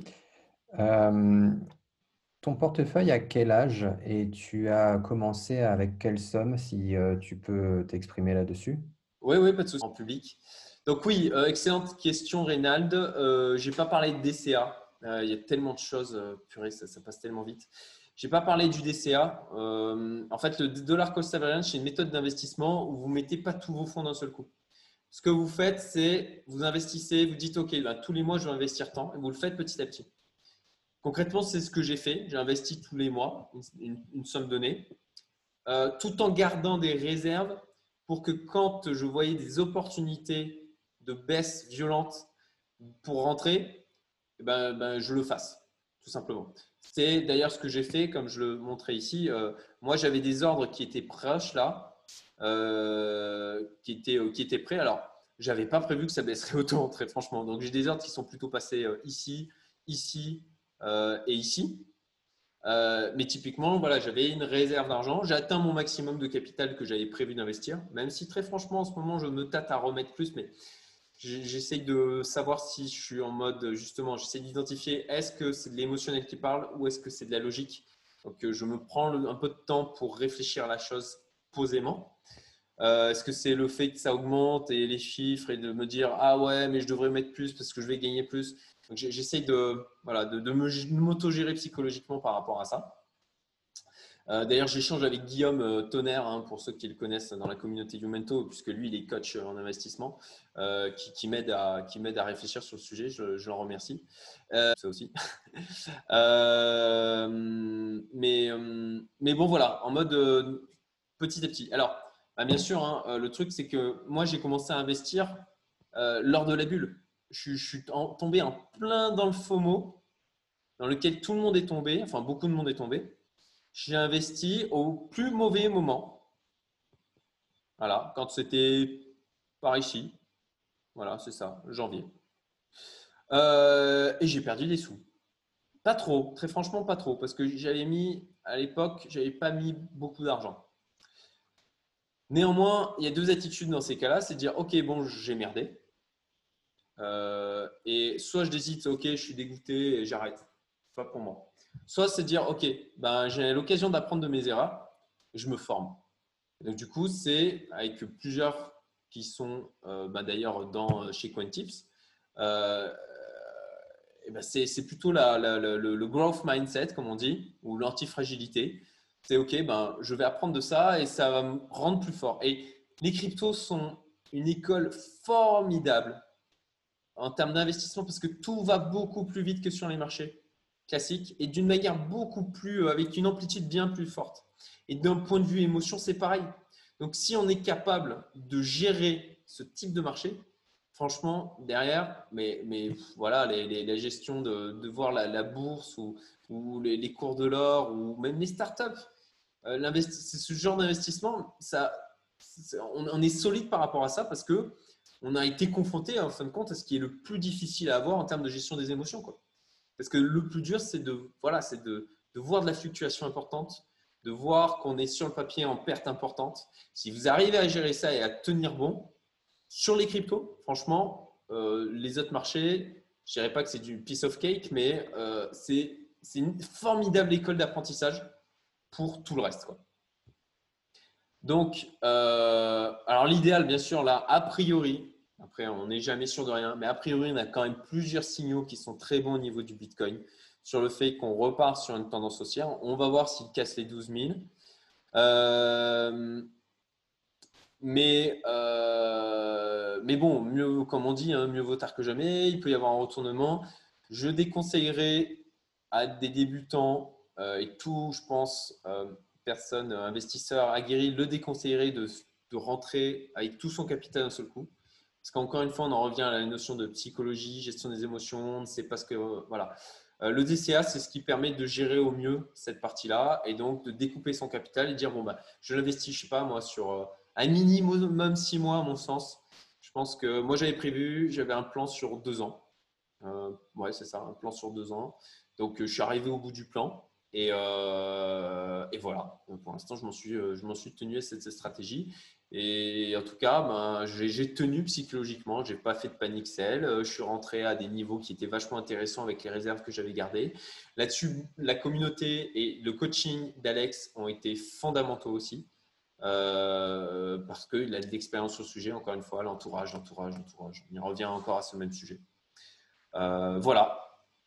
Je ne sais pas si j'ai répondu à ta question. Ah ouais, c'est parfait, merci. Super. Euh, donc Delta, Delta, ça permet en fait, il y en a d'autres, hein, il y a Blockfolio, etc. Moi j'aime bien Delta. ça permet de faire le suivi. Je vous déconseille de l'installer sur votre téléphone parce qu'en période haussière comme actuellement ou même en période baissière, euh, évitez de regarder euh, régulièrement, je l'ai fait. Hein. Je, je, tombé aussi là-dedans euh, de Oh, c'est trop bien, et je regarde toutes les, toutes les heures, si ce n'est toutes les demi-heures, si ce n'est toutes les cinq minutes. oh, trop bien, ça augmente. Ah, c'est un peu baissé. Enfin, aucune utilité. À part de juste vous, vous biaiser psychologiquement, vous allez perdre du temps. Si vous êtes là pour du long terme, bah, vous, je ne le fais pas, très franchement, et, et je ne suis pas assez discipliné là-dessus, je le sais. Néanmoins, je travaille là-dessus, mais ok, une fois par mois au moment du rééquilibrage. C'est très difficile à faire, je ne vous le cache pas, mais c'est l'idéal. Comment éviter les taxes? Parce qu'on a parlé d'achat-revente. Et là, j'en reviens. J'enregistre toujours, hein, c'est bon. Et là, j'en reviens avec euh, nos chers stablecoins. Et bien ça, ça permet d'éviter les taxes. C'est-à-dire que si à un moment donné, vous voulez récupérer des gains, mais que vous ne voulez pas vous faire prendre 30% de flat tax dessus, euh, et ben en fait, vous les convertissez en stablecoin. Comme ça, vous sécurisez vos gains. Alors bien sûr, ça reste du stablecoin. Euh, Est-ce que c'est plus ou moins sécurisé que de l'euro ou du dollar en ce moment? Je ne saurais dire. Mais en tout cas, ça vous permet de sécuriser vos gains sans avoir à vous les faire taxer parce que vous ne les retransformez pas en euros classiques, ce qui les, devrait les rendre imposables à ce moment-là. Vous le gardez de crypto à crypto. Et c'est la grande puissance des stablecoins. Euh, les formations, sources d'informations, on arrive déjà, il est déjà 14 heures. Concrètement, je vais faire rapide. Quantips, voilà. Pour moi, Alex, euh, il est extraordinaire. Euh, bien sûr, il n'est pas infaillible, comme tout le monde. Donc, c'est toujours pas de côté gourou, surtout pas. Tombez pas là-dedans dans le côté gourou. Ah, je crois tout ce qu'il me dit, etc. Non, gardez l'ouverture d'esprit sans devenir, je dirais, crédule, en fait. Et en gardant l'esprit qu'avec toute la bonne volonté que peut avoir la personne, il peut se tromper et c'est le cas pour moi aussi. D'accord? Euh, Jordan du coin. Euh, et a Cryptos qui est vraiment sympa parce que il y a plein d'analyses fondamentales de crypto. Donc ça ne vous empêche pas de faire vos propres recherches, mais euh, bah, ça peut vous faire quand même gagner un, temps certain au niveau des analyses de crypto, nano, Komodo, etc. Il y en a plein. Les erreurs à éviter, je vais faire très rapide, mais c'est quand même important.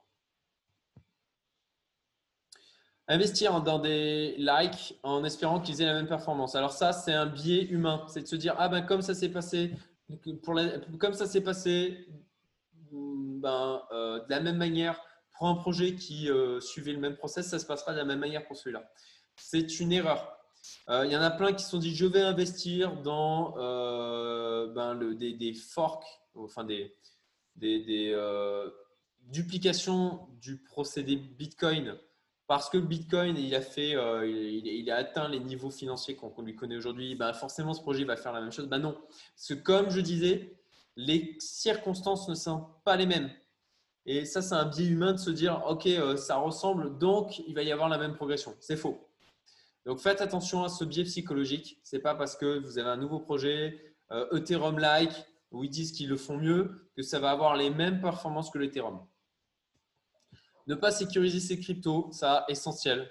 Euh, ne pas laisser sur les exchanges et faire très attention aux endroits où vous stockez vos clés privées. Gardez, donc ça c'est lié, gardez les exchanges, sur les exchanges, c'est crypto, erreur. Si l'exchange se fait pirater, s'ils ferment, s'ils décident de faire ce qu'ils veulent en fin de compte de l'argent que vous avez stocké dessus, il y a eu des cas, hein, c'est au revoir, c'est perdu, vous ne le retrouverez jamais. Ça, m'est arrivé. Sur Cryptopier, alors j'avais pas grand chose. Hein. J'avais un ordre en cours d'achat pour du extra byte à l'époque. Euh, j'ai perdu genre 100 euros, donc c'est vraiment que dalle. Euh, néanmoins, bah, ça m'est arrivé, effectivement. L'échange était. Euh, l'ordre d'achat était en cours. Cryptopia hack, fermeture des accès et je n'ai jamais revu mon argent.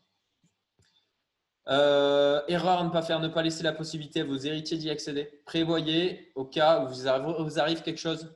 Ce serait quand même dommage que ben, tout cet argent s'envole. Il y a eu des cas de, gens qui étaient millionnaires en crypto, mort et euh, ben, clé privée perdue. Donc, euh, fini. Euh, voilà, ne pas contrôler ses cryptos, ne pas sécuriser, c'est lié. Hein. Contrôler vos cryptos, éviter de, de, ben voilà, de, mettre vos cryptos à disposition, de ne pas les contrôler. Alors, bien sûr, vous pouvez aussi faire du trading, etc. Mais ça, je vais y venir. C'est que ne pas confondre trading et investissement. Moi, je parle en tant qu'investisseur. Le trading, c'est encore autre chose. Un investissement, c'est OK, c'est une stratégie. C'est pas euh, OK, je vois que ça va monter, allez, je rentre dedans, allez, je ressors euh, deux jours après. Ça, c'est du trading ou même trois mois après. Euh, là, on est plus en approche investisseur en mode plusieurs années. Le FOMO, Fear of Missing Out, c'est le fait de d'avoir peur de louper l'opportunité. Et typiquement, je suis tombé en plein dedans lors de la bulle ici. Donc, euh, je me suis dit, euh, je m'y intéressais depuis un moment. Et puis, euh, et puis j'ai pas suivi l'occasion parce que ben, à ce moment-là, je construisais au niveau de la maison, etc., le, deuxième bâtiment. Et voilà. Et arrivé là, je me suis dit, ah non, il faut pas que je loupe l'opportunité. Allez, je ne connais absolument rien au bulle, je connais absolument rien au trading et à l'analyse technique. Je rentre et je me fais dégommer. Et concrètement, Là, nous, et ça va paraître dur, hein, mais nous, on va gagner, c'est aussi sur tous les gens qui vont se faire avoir euh, dans ces phases-là. Il ne faut pas se leurrer. L'argent qu'on gagne là, c'est de, la spéculation au final. Hein. Donc, euh, donc, en fait, on achète en espérant qu'il y ait un imbécile euh, quelqu'un qui soit plus bête que nous pour acheter plus haut plus tard. C'est très basique, mais en gros, la bourse, les cryptos, tout ce qui est spéculation comme ça, euh, l'immobilier aussi, il hein, ne faut pas se leurrer, quand vous achetez une maison et que vous allez la vendre plus tard, c'est en espérant que vous achetez à un meilleur prix qu'il y a quelqu'un qui sera plus bête que vous. Alors bête, c'est un peu fort hein, comme mot, mais c'est pour que ça vous marque aussi. Dire, bah, quelqu'un plus bête que moi euh, l'achètera plus cher plus tard. Euh, comprendre que des tas de projets ne donnent rien, ça il faut être préparé. voir que des investissements tomberont à zéro, ça il faut être prêt. Ne pas paniquer si son portefeuille est en négatif. Même chose, stratégie long terme, être ça. Investir uniquement ce que l'on est prêt à perdre. Euh, bon, ne pas confondre trading et investissement, j'ai déjà dit. Euh, ne pas regarder son portefeuille sans arrêt. Le tribalisme, surtout ne tombez pas dans le mode Oh, ce projet il est génial, il est trop bien. Ah, je, voilà, de, défendre un truc euh, à, mort, de, de, défendre à mort le projet, de participer aux discussions. De, Attention à ça parce que ça vous fait perdre de l'objectivité. Mais il faut garder votre objectivité d'investisseur. Et on en connaît un, hein, Rémi, qui est comme ça. On parle du, X. Euh, ouais. Euh, et puis écoutez toutes les news. Vous n'avez pas besoin d'être à l'écoute de toutes les news qui passent. Et ça, c'est pour ça qu'il vous faut vous former et là-dessus, d'ailleurs, euh, au niveau de la communauté Youmento, moi j'ai un accord avec euh, euh, Alex de Quantips. La, formation reste ouverte pour les membres de la communauté. S'il y a des membres de la communauté qui veulent aller prendre la formation crypto, parce qu'il ouvre les, il a fermé les portes et ce n'est plus accessible. Donc, mais s'il y a des gens de chez Youmento qui veulent aller la prendre, c'est encore possible. Voilà. Et en plus de ça, avec un, pourcentage de réduction, je crois qu'il nous, nous fait 25%. Voilà. Ok, 14h07, j'ai un peu dérapé, je suis désolé. Euh, est-ce qu'on prend, on prend 5 minutes pour, euh, ou, plus hein, d'ailleurs au final euh, C'est pour ceux qui veulent rester pour les questions. Et pensez à me dire de, de, couper pour que je le fasse au montage plus tard. Si vous avez des questions qui sont touchy. Ouais, moi j'ai une question, Cédric. Déjà, merci beaucoup C'est Reynald. J'ai euh, euh, j'ai appris plusieurs choses. Il y avait un truc que je n'avais pas compris et je vais être sûr d'avoir bien compris. Euh, donc, en fait, il faut autant de wallets que de crypto que tu as, dans lesquels tu investis. Et, euh, et ces wallets-là, il faut Alors- que tu les télécharges sur ta machine, sur ton ordinateur, c'est ça? Alors, Est-ce tu as les hardware wallets qui peuvent stocker plusieurs types de crypto et de blockchain. D'accord. Et ensuite, si tu euh, es en mode euh, où tu installes le wallet sur ton ordi, alors tu peux l'installer sur ton ordi, tu peux l'installer sur un ordi dédié à ça. Euh, tu, voilà, c'est à toi de gérer. Tu peux mettre des wallets sur plusieurs ordinateurs. C'est à toi de voir comment tu gères ton risque. Mais, mais sur le principe, oui, tu installes l'ordinateur. Enfin, c'est pas le cas pour tous les wallets. Tu as des wallets comme par exemple celui de Icon. C'est un, un applet, euh, pas un widget, mais euh, un, applet de, euh, de Chrome ou de Brave. Donc, tu as, vraiment plein de sortes de wallets pour Ethereum, c'est en ligne. Il t'en a aussi à installer sur ton ordi. Ça, va vraiment dépendre de chaque crypto et même pour chaque crypto, tu as différentes manières d'avoir des wallets. Toi, ce que tu nous as montré là, je crois que le nom c'était Delta. Delta, Euh, c'est juste pour tracer mes transactions. Chaque fois que je fais une transaction, je le note dans le bêta pour savoir où j'en suis, moi, sur l'ensemble de mes cryptos et sur mes gains et ou pertes. D'accord. Donc c'est encore autre chose. C'est euh, un logiciel de comptabilité entre guillemets de. Ouais, d'accord. Ok, ok. Merci.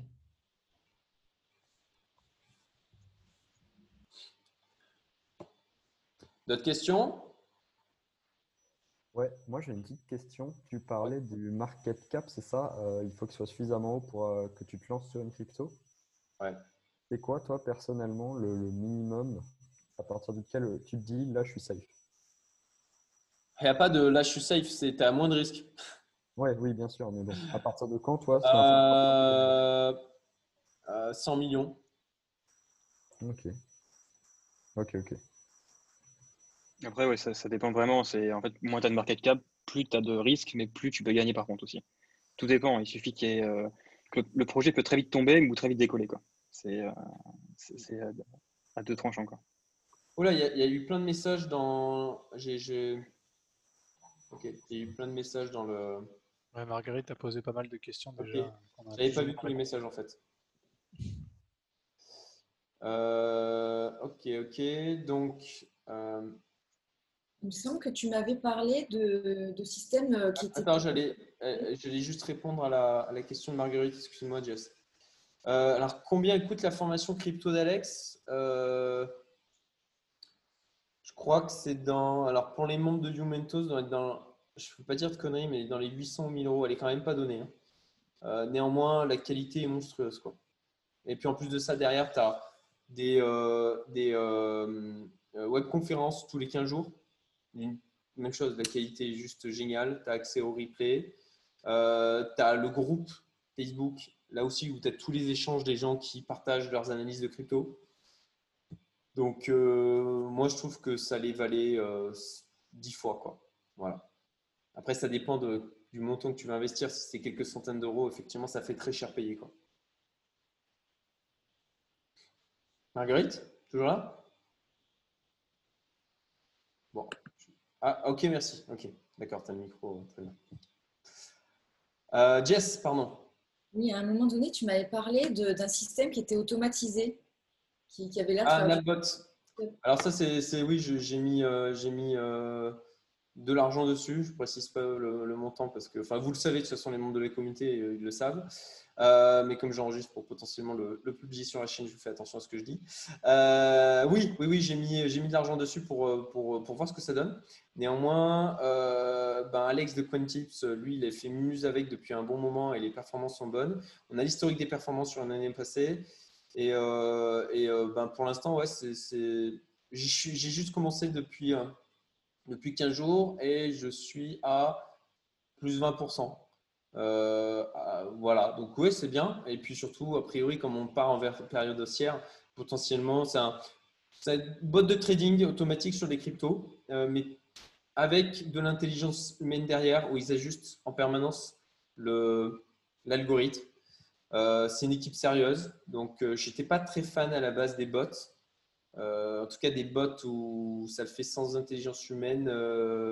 là, en l'occurrence, bon, bah, ça a l'air de performer ça fait le job, euh, c'est une équipe sérieuse derrière. Euh, j'ai des gens autour de moi qui l'ont testé et qui ont des bons résultats, très bons résultats. Euh, donc, donc voilà, NapBots.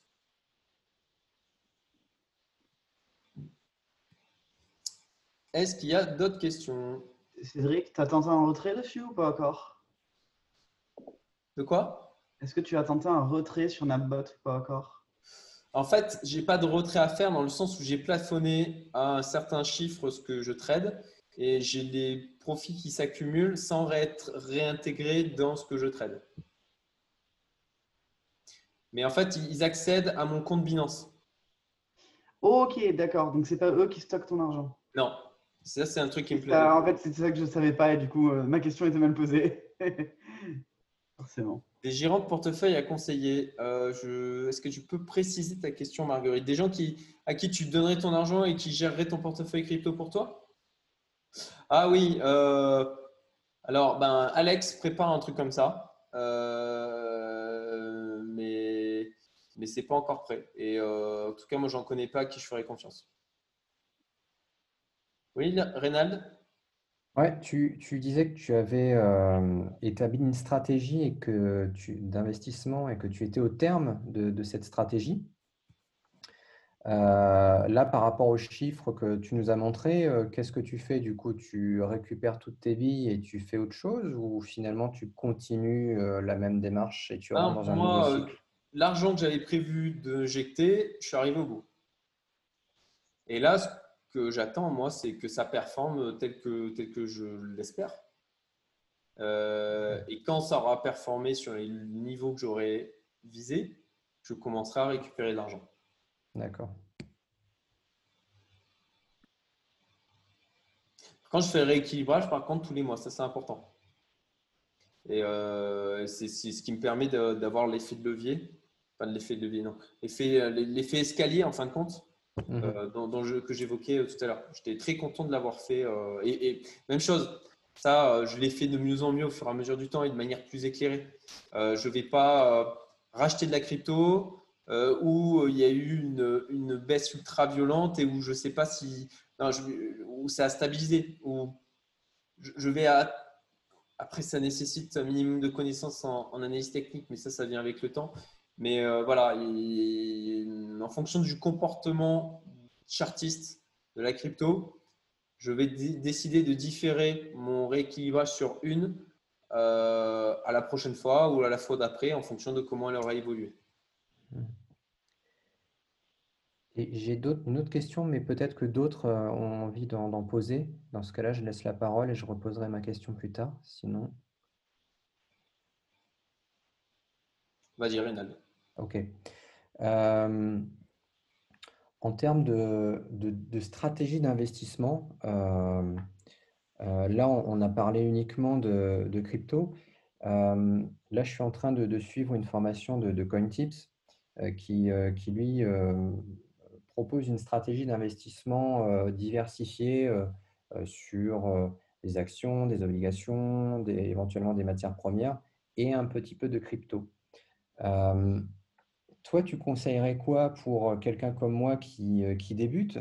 Est-ce que, est que, je me, est que je me constitue un portefeuille diversifié sans forcément rentrer dans les détails de ce que tu as pu regarder? Ou il y a une stratégie qui est plutôt autour de la bourse, une autre autour des matières premières et une autre autour de, de la crypto comme tu as pu le mentionner aujourd'hui? Je ne sais pas si je suis clair.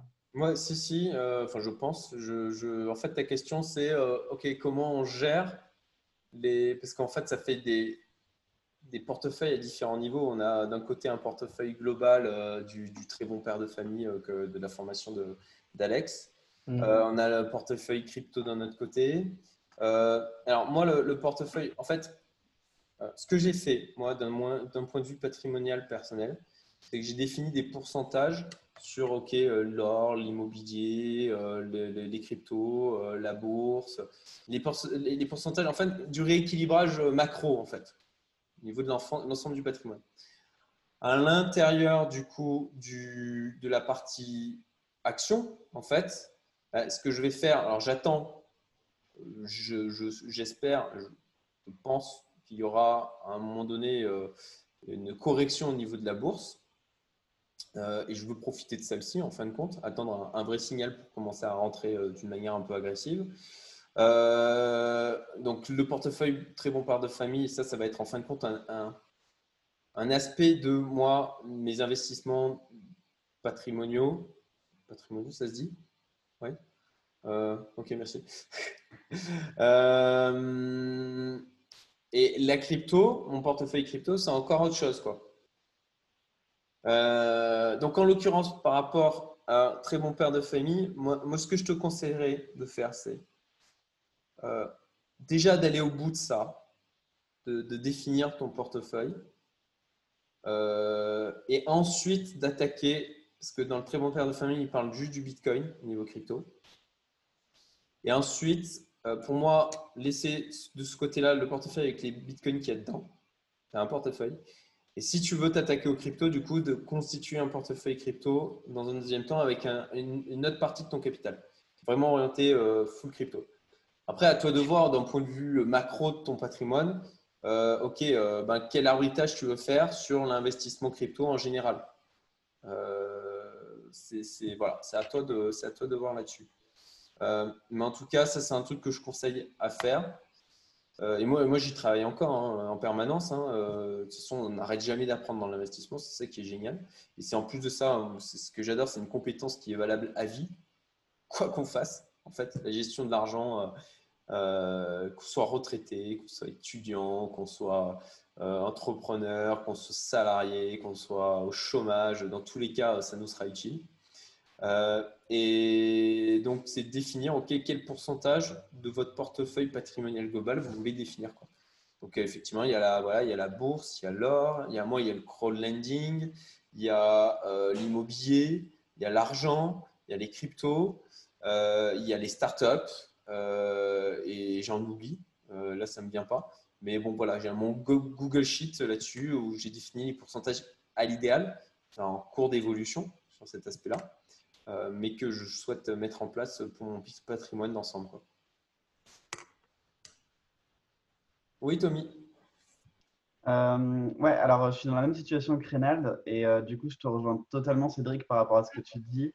Euh, parce que Reynald, j'ai aussi suivi la formation euh, très bon père de famille et donc du coup je suis en train de préparer euh, la constitution d'un portefeuille. Euh, et comme Cédric, bah, je vais attendre euh, que le marché soit un petit peu en baisse pour envoyer une cartouche dedans.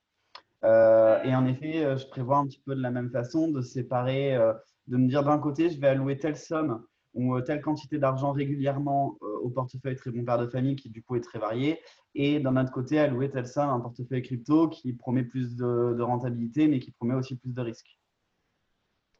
Du coup, voilà. Et pour. Marguerite. pas mal Marguerite. Et pour Marguerite, par rapport à, à ta question tout à l'heure, euh, alors j'ai pas de gérant de portefeuille directement euh, en tête, mais en fait je suis en train de tester un truc là en ce moment euh, que, sur lequel je suis tombé. Euh, c'est trading, trading du Coin qui fait ça en association avec le journal du Coin. En fait, ils ont un club privé avec un portefeuille qu'ils ont eux, qui est constitué par leur équipe de traders.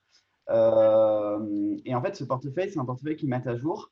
Et du coup, via une application mobile, ils vont te- t'envoyer des signaux euh, pour faire les mises à jour de ton portefeuille. Par exemple, ben, euh, telle crypto-monnaie, elle, commence à être inintéressante, ben, hop, on va la sortir du portefeuille. Telle crypto-monnaie, elle commence à être intéressante, elle passe des signaux intéressants, hop, on la rend dans le portefeuille, etc. Donc, ça automatise pas tout parce que du coup, tu peux pas. Euh, tu peux pas, enfin, ils font pas tout, ils font pas tout à ta place. Il faut quand même que tu te crées un compte sur Binance, sur un autre exchange, etc.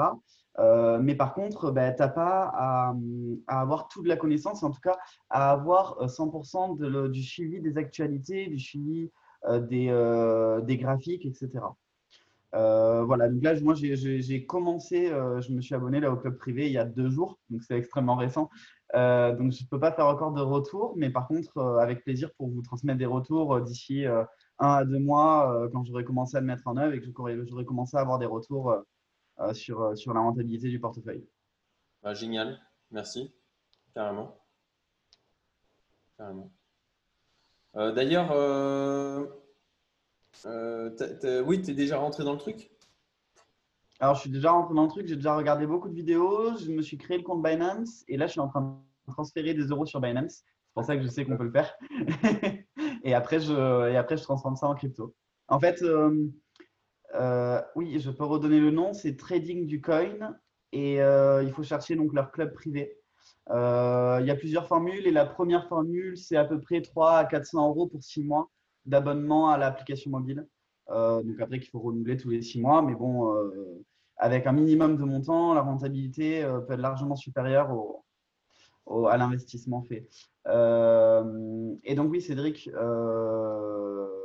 du coup, oui, donc j'ai pas encore commencé à rentrer les cryptos, mais en fait, ils ont prévu un système par rapport à leur portefeuille pour qu'on puisse rentrer en cours de route. C'est-à-dire que j'ai pas besoin d'attendre des nouveaux signaux d'achat.